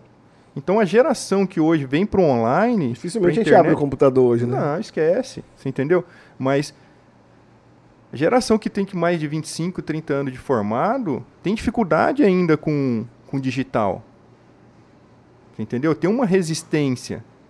Mas a tendência, igual o Emir falou, os nossos filhos dão show na gente. Eles dão show na gente com, internet, com um computador, com celular. Eles que ensinam a gente, né? É, na verdade. E se você pegar, você falou de, de inovação, nós estamos falando de tecnologia. Essa é a pimenta? Eu quero saber da pimenta agora. Calma, Calma, calma. Até esqueci, vou, vou puxar no, no, no 20, você me cortou o, o barato. Comer, vai falar que eu vou comer. O, já tem aqui no Brasil, só que é caro, a tecnologia é, 3D navegável. O que, que é na- navegável? Em tempo real, na hora que você está passando a fresa da broca, você está vendo ali o osso, onde que ela está passando a vestibular, tipo uma tomografia, já na hora que você está passando. Só que custa 250 pau. o público consegue pagar isso, É. Entendeu? mas é uma tendência. Como a tomografia era muito caro, outras- outras coisas, celular, tipo assim, era se, nem se falava em celular, era telefone fixo. É uma tendência, é uma tendência. Mensagem, Eu tava né? lendo até uma reportagem que SMS, quem vê É, SMS hoje? Você vai ter um chip que você vai conseguir falar tudo no corpo, se ligar, falar, acessar, sei lá. Tava vendo a primeira. Até tava discutindo isso, né? Que o pessoal condena a consulta de odontologia online, né? Mas eu acho que dá pra gente fazer uma pré-consulta online. Não consulta verdadeiramente, mas uma pré-consulta. Tipo, saber a queixa principal do paciente. A já adianta primeira- alguns processos. Sim, Já solicita algum exame. tudo pro, pro cliente chegar lá, já Sim, tá com sim. todos os exames, toda a bateria. Seria uma pré-consulta, Sim. né? Não que a gente vai pedir pro paciente abrir a boca online e olhar. Sim, sim, sim. Não, não seria assim. É. E a odontologia não é só boca também, né? Não. É face, é outra, outras estruturas. O que que eu, o que que eu tô falando, aonde eu quero chegar? Na minha visão, com esses chips, igual você falou, eu acredito que a medicina vai ficar online. Já tem algumas coisas, né? Robótica tá aí. Já tem algumas coisas. Eu acho que muito curto tempo, algumas profissões vão desaparecer. Vão Eu, ficar- eu tava esse final de semana em São Paulo, em Guarulhos, pra você ter ideia, tem um negocinho de coxinha, esses negócios de fritura, salgadinho. Robótico, assim, né? Você só bota assim. O cara vai lá, o cara atendente. frita, não tem nem atendente. Posso falar um negócio? Passou no Shark Tank isso, tá? Você lembra, Lucas? O que, que é isso? É, é um programa da TV que mostra, tipo, novos, é, novas empresas para alguns empresários botarem dinheiro. Como é que é o nome? Shark Tank Brasil. Hum, Shark Tank Brasil, tá vendo? Aí o que, que aconteceu? Aí é, você vai lá e apresenta sua ideia. Pô, eu tenho uma empresa de tal coisa, tal coisa, são cinco jurados. E aí você, ah, eu quero, sei lá, 100 mil por 10% da minha empresa. Aí o cara pode dar uma contraproposta e falar, não, eu dou 10 mil por 10% da sua empresa. Entendeu? Tipo assim, você pode negociar. É, e aí foi esse cara desse robozinho aí da, da comida. Os caras não levaram muito a sério, Já não. tá lá né? no aeroporto de Guarulhos. Já tá lá no aeroporto de Guarulhos. Aí. Eu Cara, até fiz um stories, eu filmei. Você pediu a coxinha? Não pedi. mas eu filmei mostrando e fica assim, a- na verdade a mulher fica ali do lado só pra orientar, mas eu acho que já já ela pula fora. Porque o pessoal não acredita que é Que vai sem, funcio sem funcionário. pois é, mas é- são tendências. Tem uma franquia de, Tendências. de lavar, lavar roupa, eu não sei onde é que tem aqui, que você bota lá, tipo, não tem funcionário nenhum, você pum, Colocar paga na tudo, máquina tá? lá, é. Fica 30 minutinhos lá, espera sair, pum, pega sua roupa e tchau. Eu não lembro onde é que fica aqui, mas já vi umas duas, três pessoas comentando dessa Não, tem, dessa algum, tem, alguns, tem alguns apartamentos que já estão instalando embaixo. Mercadinhos, um né? Tipo um mercadinho assim, e é uma franquia mesmo. O cara pega e deixa lá, ele toma conta lá e só Eu fica tenho, máquina. tenho- eu tenho um amigo que ele é dono desse tipo mercadinho no, no Hospital Santa Rosa. Um negocinho de, de sanduíche lá é dele. Só que Brasil é, é foda, né? Deve ter roubo pra cacete, não tem não? Tipo, o cara, não, vou pegar uma coca aqui, o cara pega duas e... pum. Como é Não, que- não, mas é igual no, no aeroporto. Você coloca o dinheiro, babá, e a máquina vai lá e solta lá embaixo, você pega. Entendeu? Entendi. Não é essa abrir pra pegar a Coca-Cola e. Cultural, né? Nós vamos. Não, aqui, aqui é Não, brasileiro é, é inovador, né? Ué, o aluno paga a especialização vai um dia. É, cara, é triste. Dalter, conta aí da sua experiência frente ao CRO. MT. Eu tô esperando a pimenta, Dalton, até agora, que ele tá querendo esconder eu- o jogo aí. Eu acho que já vai vir já já, né? É, é, é do CRO? Tá começando. Ah, é. Já tá começando. Cara, eu- assim, é... Quantas vezes você me multou nesse CRO, Dalton? eu não. Quantas vezes você olhou assim, Eduardo? Hum, vamos soltar uma multinha ali. Vamos soltar uma multinha ali. Não, assim, a minha experiência pelo CRO, cara, foi assim. Eu sempre Ai, fui muito Deus. assim, eu quero. Eu queria algo melhor para odontologia. Eu queria algo melhor para odontologia. E eu fui- recebi um convite para fazer uma, uma época é, parte de uma, de uma chapa, né? Que, que eu, igual falei, eu sou contra a reeleição. Eu acho que a reeleição tinha que acabar. é, nem que estendesse o mandato um pouco mais, mas acabasse a reeleição. É, e aí tinha, tinha um colega que já estava indo para o quinto mandato. E aí eles falaram, juntou uma, uma turma e falou, não, vamos tentar renovar o CRO. E aí fui convidado, fui o último da chapa a ser convidado. É, entrei como, até com conselheiro suplente. E aí fiquei dois anos, depois logo me candidatei. Né? É, mais ou menos foi essa, essa, essa sequência. É, mais ou menos essa sequência. Não, é, aí fui secretário, depois fui candidato a presidente. Na minha, na minha eleição foram três chapas, coisa assim, foi a primeira vez na época, lá em 2002, que teve três chapas. Eu falei, pô, tudo na minha vez é tudo mais difícil, cara. Pelo amor de Deus. E só gente boa concorreu. Eu falei, toda vez. Aí conseguimos é, nos eleger e acho que eu consegui fazer o meu propósito, que era tentar fazer algo diferente para a odontologia, dar uma modernizada, caminhava uma agenda para na época era agenda para você ter ideia mandava uma agenda para todos os dentistas a gente conseguiu fazer é, festa do dentista com patrocinadores apoiando patrocinadores é, pagando é, conseguimos é, intensificar a fiscalização para exercício ilegal da profissão.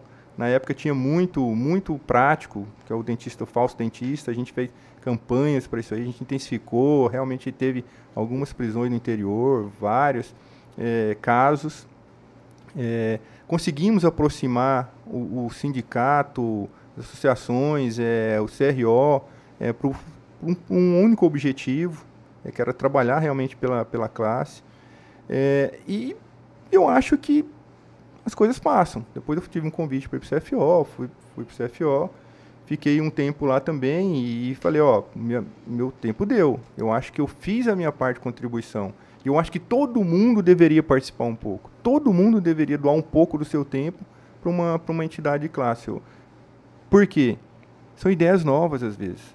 É, quando a pessoa fica muito tempo, fica muito rotineiro. Então eu acho que tem que sempre estar tá renovando, renovando. E a experiência de CRO, para mim, foi muito gratificante, porque eu acho que, que eu consegui é, fazer o, o, meu objetivo naqueles dois anos que eu tive lá como presidente. Fiquei um pouco antes, mas como presidente fiquei dois anos, pouco menos dois anos. E conta para nós mais um pouquinho como que é o sistema burocrático. Burocrático eu digo que, tipo assim, é, eu vou dizer o que eu escuto na, nas ruas e porque o dentista, ele acha que depois que eu assumir lá o CRO, tô aqui dentro do CRO, posso fazer, comprar esse fone, posso fazer uma reforma nesse teto, posso pintar essa parede do jeito que eu quero. E não é bem assim, né? É, é bem diferente. É bem diferente. Tudo acima, não sei exatamente os valores hoje, mas na época acho que é tudo acima de 6 mil reais, se não me engano. Era tudo tinha que ser feito licitações é, para fazer uma reforma do prédio, em fazer licitação. A gente fez o auditório lá do. Auditório não, nós mobiliamos o auditório do CRO na época, que já tinha, pela outra gestão, já tinha o prédio pronto. É, mas tudo é necessário realmente fazer licitação. E tem os processos jurídicos dentro do, do próprio conselho, que tem quem executa as compras e tem a tomada de contas que fiscaliza o que está sendo feito pelo conselho. Então, é, realmente é tudo muito burocrático. É muito, realmente é muito burocrático. É que todo mundo acha que é muito simples, né? Uh. Na hora que você tá ali, é, é fácil. Vai lá, compra um, uma tinta lá tal e, e vamos pintar aqui. Eu tô, eu tô colocando isso porque. Vem a pimenta, vem a pimenta. Os, não, os, os colegas acham que, que é simples, né? Quando tá ali naquele poder. Poder, né? É, Entre é aspas. assim, é um cirurgião dentista que está ali e que tem que dedicar um certo tempo. E isso foi uma das coisas que, que me levou a não, não querer participar mais. É porque eu estava me ausentando muito da, de casa, mas eu tendo muito dos meus filhos que estavam crescendo também na época que eles estavam crescendo. E, e precisa realmente de uma dedicação, porque você só colocar seu nome por colocar, por, ah, você é presidente, eu acho que não, não é o objetivo. E tem que estar tá focado na, na odontologia, no que, que pode ser feito para a classe. Porém, o CRO ele tem uma função. A função do CRO é fiscalização do exercício legal da profissão. Infelizmente, é, esse é o, é o ofício do CRO. Então, aquilo que a gente falou um pouco antes. Se tivesse a possibilidade de mudar até a lei, que ele pudesse fazer algo a mais para a dentista, seria bem interessante. Mas é, tem os sindicatos também e tem as associações. Então, cada um tem sua função. E às vezes o colega não entende isso, acha que o CRO não está fazendo nada por ele, acha que o CRO está tá, é, tá punindo demais. É, eu acho que tem que se ter, é, primeira coisa, o orientativo, tem que orientar os colegas, fazer tipo campanhas de orientação. Ó, isso não faça isso, não faça aquilo. Ó, vem aqui, procura o nosso jurídico, vamos te ajudar. Tem um, um corpo lá dentro. A gente tinha na época lá um jurídico que que, que queria fazer, queria postar, se perguntava lá, não, não vai por esse lado, vai pelo outro. Faz assim, porque senão você pode ser prejudicado pelo seu próprio paciente. Então eu acho que, que esse é o caminho, é aproximar a entidade de classe do, do, do colega. O que, que o sindicato faz, que até hoje eu não sei? Eu, eu, eu, eu, eu não faço parte do sindicato, mas assim. Desculpa. Não, É, só, mas só, é, cara, só todo mundo pergunta isso, Só para tentar ajudar o Dalter. Acontece assim, no meu ponto de vista, me corrija se eu estiver errado. Os colegas que são concursados, os colegas que trabalham na saúde pública, ou eles cobram muito CRO para ir lá, o que era o papel do sindicato, tá? Eles cobram CRO para ir lá brigar com o prefeito ou brigar com o vereador. Esse é o papel do sindicato. Só que eles cobram CRO. Entendeu? Aonde é o papel do CRO? É orientar os dentistas, ó, você está fazendo certo isso, está fazendo certo, errado aquilo. Quase derrubei seu microfone. No meu ponto, não sei, me corrija se eu tiver, o que eu tiver. Mas é exatamente isso mesmo. É, Só que as coisas acabam se misturando, acabam se confundindo. Porque existe uma obrigatoriedade de pagar a anuidade do conselho, o dentista acha que o CRO é responsável por todas as atitudes. Não é bem isso. E assim, gente, a- é- acho que hoje é 500 reais a a anuidade. Se você pegar, dá 40 reais por mês. Se você levar, se, se o conselho pegar e abandonar tudo, não só a gente está vivendo isso aí, todos os profissionais, daqui a pouco todo mundo está começando a mexer com dente, mexer com isso, com aquilo, começa as coisas começam a complicar. Se não existe uma fiscalização, as coisas podem banalizar. Mas o papel do sindicato, se perguntando, realmente é lutar pelos, pelo, pelos interesses do cirurgião dentista. Mas Esse é o e, e verdadeiro. quando o outro colega fiscaliza o outro? Porque, tipo assim, isso é, eu acho complicadíssimo. Porque, tipo assim, o cara tem que ter muito tempo para poder, por exemplo, fazer uma denúncia anônima de algo que é muito especulativo. Então, por exemplo, eu tô, tô citando uma situação, tá? Sei lá, alguém posta algo na internet e vai outro colega e fala assim, ó, eu acho que o cara tá fazendo errado ali, viu? E tal. Cara, eu, eu, sim, eu sinto que o CRO, ele acata de maneira... Que é uma treta, né? Não, eu acho que o CRO, ele acata sem filtro a denúncia do colega. Então, É- essa é a pegada, entendeu? É. Independente se o colega tá certo ou se o colega tá errado. Tô dizendo assim, eu acho que a denúncia é tida como lei maior. Tipo assim, se o, ga- o cach- mendigo de rua tá fa- passando lá e falou assim, ó, acho que essa placa tá errada aí, hein, CRO.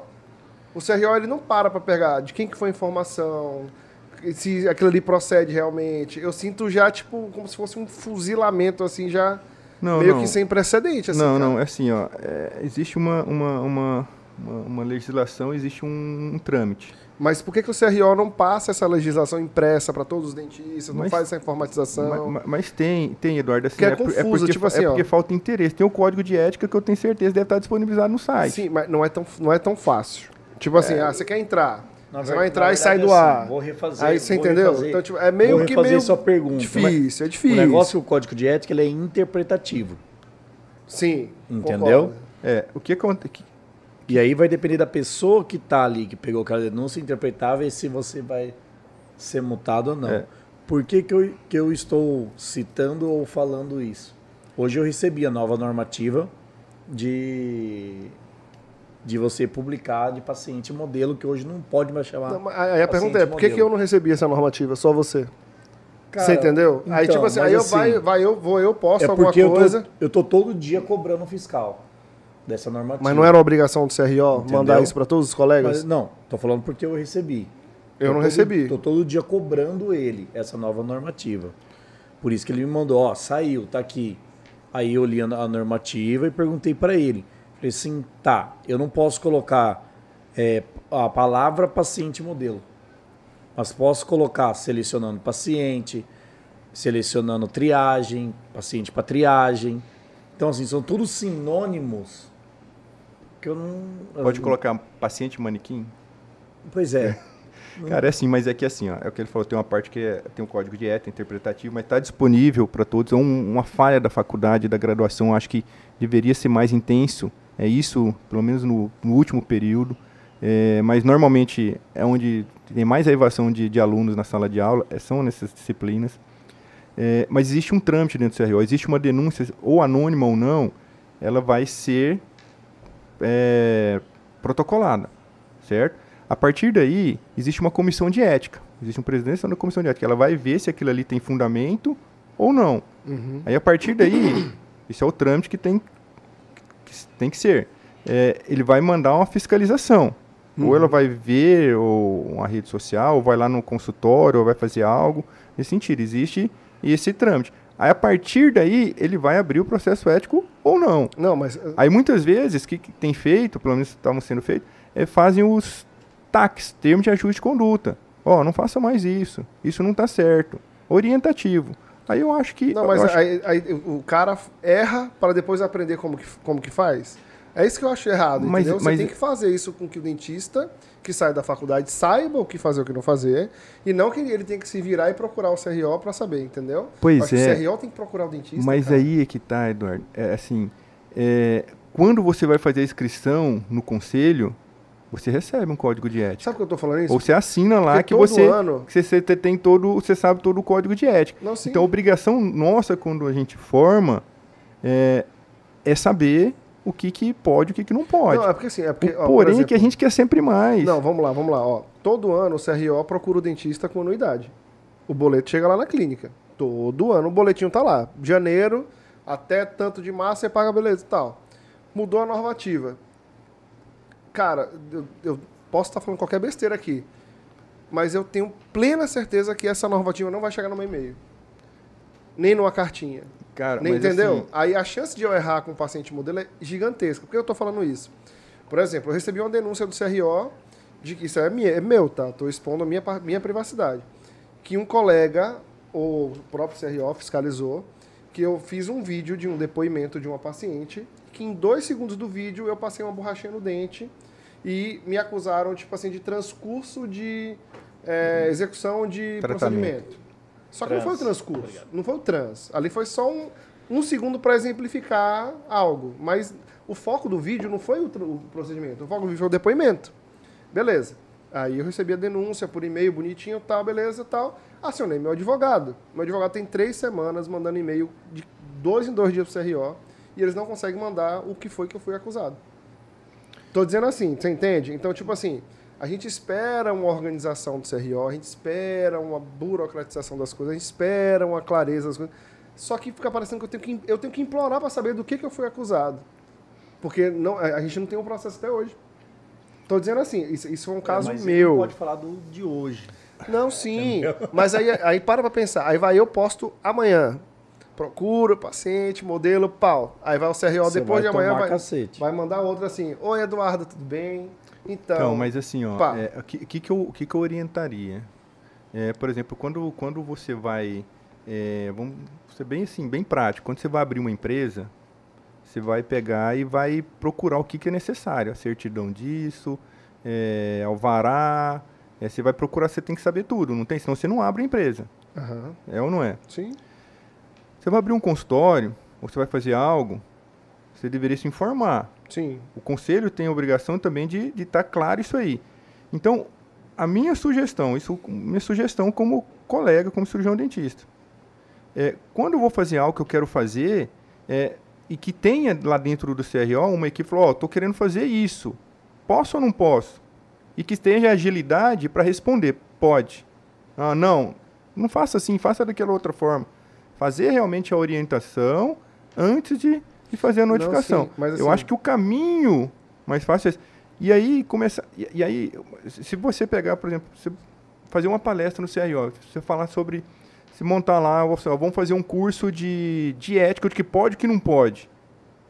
Cara, eu falo que a audiência vai ser muito pequena. E, e posso falar um negócio que é Você entendeu? mais, mais louco ainda? Mas na hora que a gente é punido, a gente, a gente A sente gente- na. Não, e- sim, eu recebi dia 18 de fevereiro isso é aí. que aí vem a, o ranço, né? Vem a. Eu já tomei. Não, não, não, eu recebi isso aqui dia. de- Ó, Notificação. eu recebi mundo- essa notificação dia 18 de fevereiro. Eu, eu tive que gravar a tela do meu celular. Tem mais cinco, tem cinco colegas que logo depois de mim fizeram todo o transcurso do procedimento e não foram notificados. Você entende? Então a, a pergunta é, Tem alguém que não tá gostando de você, hein, velho? É. Alguém tá te denunciando aí. você aí. entendeu? Então tipo assim, o CRO ele não, ele não fiscaliza tudo. Cara, isso aí é, Sinto isso muito. aí é o preço da fama, velho. Você entendeu? Só que aí, aí, Infelizmente. aí- e vai uma coisa que é muito louca, né? Você falou de lei, a lei realmente ela muda, né? Óbvio. E já fui notificado por postar antes e depois. Se vai, se vai te Seis meses confortar, depois foi permitido postar antes e depois. Então aí o que, que acontece? Beleza, eu tive que fazer um termo de ajuste de conduta porque eu postei o antes e depois seis meses antes da normativa mudar. Aham. Aí agora, um vídeo, provavelmente eu tenho que pagar multa, né? Porque eu já sou um reincidente, né? Porque provavelmente Não, eu já fiz algo assim. Não. E, tipo, mas eu sei que assim, você não é Eduardo- CRL, não tem nada Não, não. não, mas não, eu- você, não. Você Mas eu vai, fico indignado, Não, velho. Eu não, falo, mas "Mano, assim, ó, você mas- vai ser re- rescindente de um outro assunto, não do mesmo assunto. Entendeu? Então não é rescindente. É. Lá é antes e depois. Você tá tomando um de trans, não é do antes e depois. Não, mas o CRO, pelo, Entendeu? pela notificação, foi como se eu fosse reincidente de um vídeo. E eu nunca postei vídeo de transcurso. Eu tô falando porque eu tive que assinar um ataque de um vídeo meu de 2009. E eu assinei ataque em 2021. Não, porque senão assim a gente vai começar Entendeu? uma guerra. Porque, tipo Mas assim, eu vou você sabe- colocar cinco Foram, denúncias foram o CRO. procurar lá no meu YouTube. de cinco colegas, você um entendeu? vídeo de Sim, sim, não é o 2019. caminho. Mas o que Ah. acontece às vezes, assim, ó, é, Eu nem sabia mais que existia existe esse uma vídeo. preocupação, existe uma preocupação muito grande dentro do conselho e, e o colega às vezes não entende isso. E eu falo para você que eu estive do outro lado. É, por exemplo, negócio de antes e depois. Foi, um, foi uma, uma briga e até hoje, até hoje é muito discutível. Por qual motivo? Você quer mostrar para o paciente um antes e um depois, certo? Aí nós voltamos lá na legislação. Isso vai ser ruim, você sabe para quem no final das contas? Nem ia ch- chegar, mas sabe para quem que vai ser ruim isso aí? Para o cirurgião dentista. Porque os, a parte do direito tá louca para que a odontologia, a medicina, deixe de ser profissão de meio e passe a ser de fim. Porque a profissão de meio é aquela profissão que você inicia e existe, depende de outros fatores, até mesmo fatores eh, da Intrínseco, pessoa, extrínseco. intrin- intrínsecos e extrínsecos, eh, e que pode dar certo ou não pode dar, é, dar certo ou não certo procedimento. A partir do momento que eu começo a colocar postar o antes e depois, eu estou começando a afirmar que vai dar certo.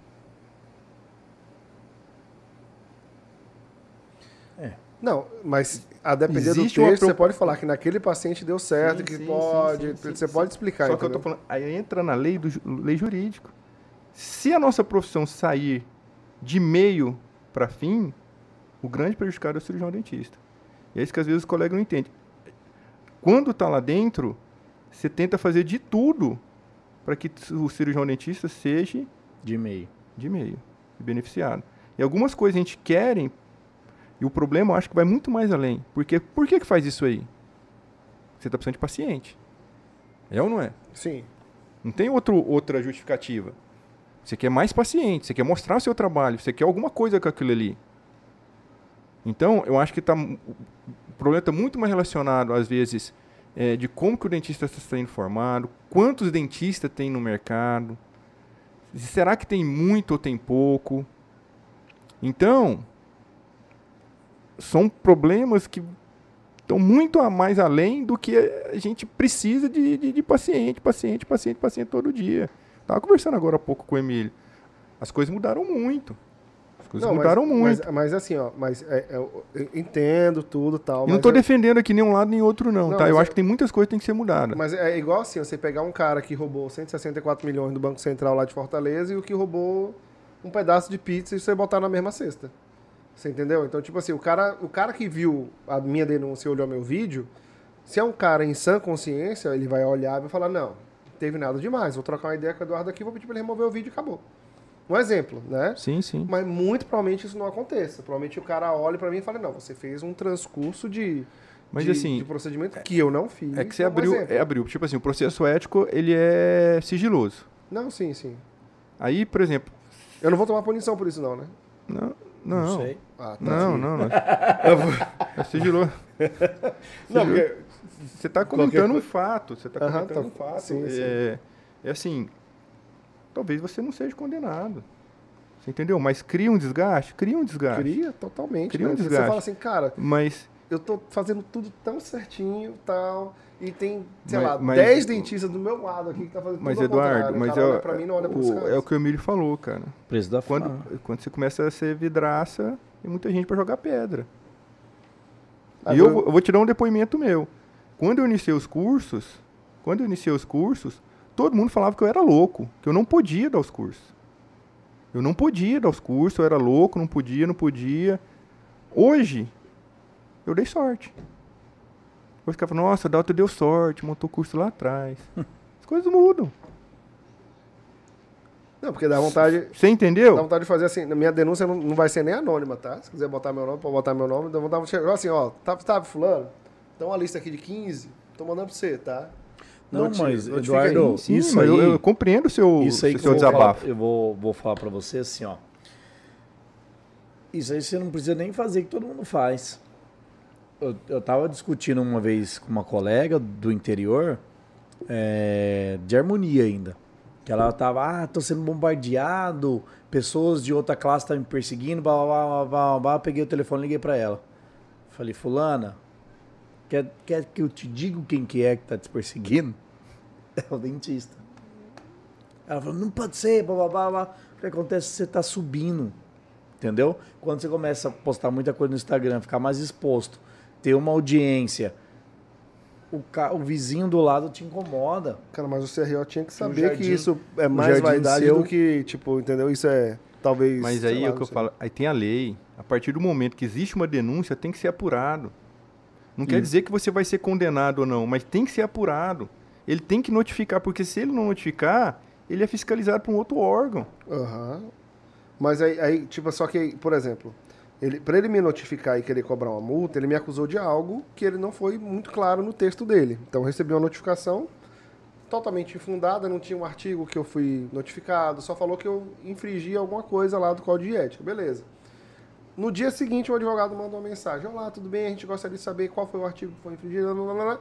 Nada. Vamos mandar para o setor responsável. Essa é a mensagem. Cara, eu posso falar Aí vai no quantas, setor responsável. quantas pilhas tem lá disso aí?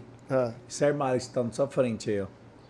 Eu tô falando porque eu fui numa reunião lá e o pessoal falou, ó, isso aí é tudo denúncia, blá, blá, blá, blá, blá. Agora, não, não tá dando tempo para eles apurarem o fato para chegar e mandar pro seu advogado ou chamar você, vem cá, vamos ver se... Porque é muita denúncia. E tem dois fiscais só. Não, mas o que eu sinto é que o Entendeu? CRO quer que, quer que, dê- que você vá pra talvez uma audiência lá de, de conversa Uma- e tal, de não, conversa. mas que você não se prepare. Não, mas Porque eu vou não- chegar lá e ele vai me explicar lá na Primeiro, primeiro uma Entendeu? conversa, não é audiência logo de cara, pá, já vai ser condenado. Não. Você vai chegar lá, é uma audiência que você- eles vão te expor o que. hora. Posso contar o que aconteceu comigo? Marcaram audiência comigo. Isso foi no, no antes e depois. Marcaram audiência comigo. Eu não sabia que tinha que levar advogado, não sabia que tinha que levar nada. Chegou eu e a- o fiscal era um advogado. Um advogada na minha frente. Então, ah, se, se eu trouxe o advogado, eu falei, moça, ninguém me falou que era pra trazer advogado. Então, então a gente vai, infelizmente, a gente tem essas notificações, a gente vai ter que te condenar por isso, isso, isso, isso. isso. Tem algo a declarar? Foi, foi um negócio muito bruto. Eu olhei e falei, mas moça, tipo, não posso conversar com ninguém, ah, então. Você não trouxe, não pode. Eu falei, cara. Tipo assim, eu fiquei meio que decepcionado. Ah, então cara. você já foi condenado. Hum, eu, eu tomei uma advertência. Ah, um, um ataque, que a gente chama. Um- é, deve ter sido isso. É. Mas, tipo assim, eu não tive nem como me defender. Porque me acusaram de antes e depois e eu postei meio e depois. Não postei antes e depois. Só que eu tomei a acusação como de algo que eu não fiz e boa, e foi. É, mas assim. Entendeu? é, não é o. O trâmite não é esse, não. Existe um processo, existe chama, existe. É, Uma seu conversa. depoimento, existe. ah, Depois você pode até responder é, por escrito, pode é, defender, fazer sua defesa por escrito. Tem todo um trâmite, não é um processo assim, chega num dia, pega paga, combina, não. Não, tipo, eu, eu recebi a notificação e falou assim: tem, existe uma audiência marcada para o dia, sei lá, primeiro de abril, você vai ter que vir aqui e tal, às duas horas. Beleza. Aí eu cheguei, achei que ia conversar com alguém do CRO para ele me explicar. Quando vi, não tinha ninguém. Eu falei, tem alguém do CRO? Não, sou eu, sou advogado do CRO. É, não, mas existe falei, uma comissão de opa. ética, essa comissão de ética que, que julga, existe um relator da comissão de ética, Aham. existe uma votação para ver se, se realmente tem a, a- a- Procedência, a não. procedência ou não. Sim, aham. Não Não, é- concordo, mas eu preciso me defender, eu não me defendi. Sim, sim, sim, mas você Você poderia entendeu? se defender. você Tipo, entendeu? mas eles não avisam isso. Eles só falam que tem Só, tal coisa, só uma entendeu? pergunta pra gente mudar de assunto, que já passou mais de hora aqui. É, caso ele seja condenado, sai da esfera CRO e vai para o processo civil ou não tem nada a Vira ver? essa boca lá, pelo amor de Não, Deus. nada a ver. Não, né? Só eticamente. A não ser que, às vezes, o que acontece, pode acontecer. Às vezes é caso de, é, de atrito entre é, profissional e paciente. O paciente faz uma denúncia no, no, no, no conselho, por exemplo, no tratamento, alguma coisa assim. E às vezes, daquilo ali, é é uma dica que eu fico para os colegas, façam a documentação, porque muitos colegas não preenchem a anamnese, não colocam os pacientes para assinar, não tem documentação, então tem que fazer toda a documentação. É, e às vezes o, o paciente usa aquilo ali para entrar no, no civil, mas não tem nada a ver uma coisa com a outra. Entendi. Doutor, o que, que você dá de dica para um recém-formado? Foi eu que Vamos- tô perguntando, não, foi aqui, tá? Então, é, primeira coisa, sonhar. Ter um sonho muito grande. Segundo, traçar as metas para conquistar aquele sonho. Certo?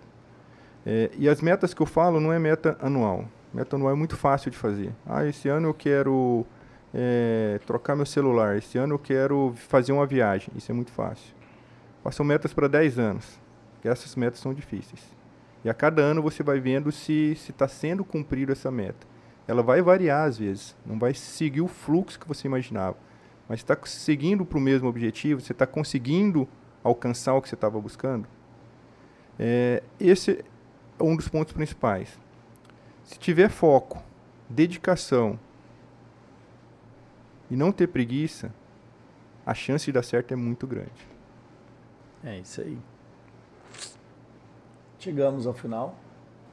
A cara do Lucas é mais. Ele tá assim, ele tá o tempo todo até assim. sorrindo. Ele quer, ele quer comer a pizza, né? É. Sobrou não! Olha lá. Cara, tem borda, quer borda?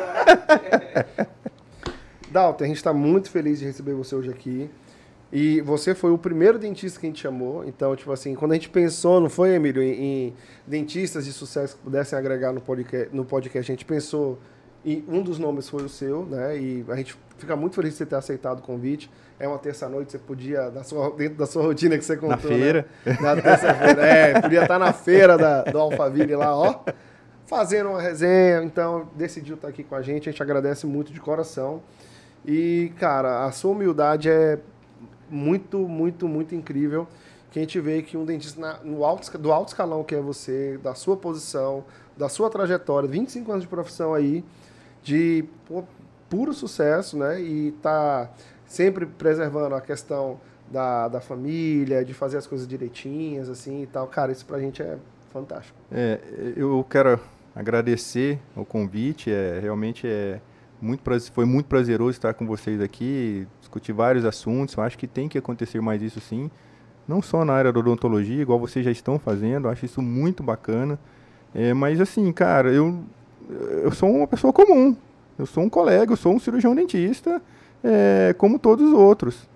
É, eu tinha sonhos, e é o que eu falo, tenho sonhos, e o sonho de sonhar pequeno e sonhar grande é o mesmo trabalho. Então sonhe grande. Sonhe grande vai em busca dos objetivos, mas não só sonhar e não fazer nada.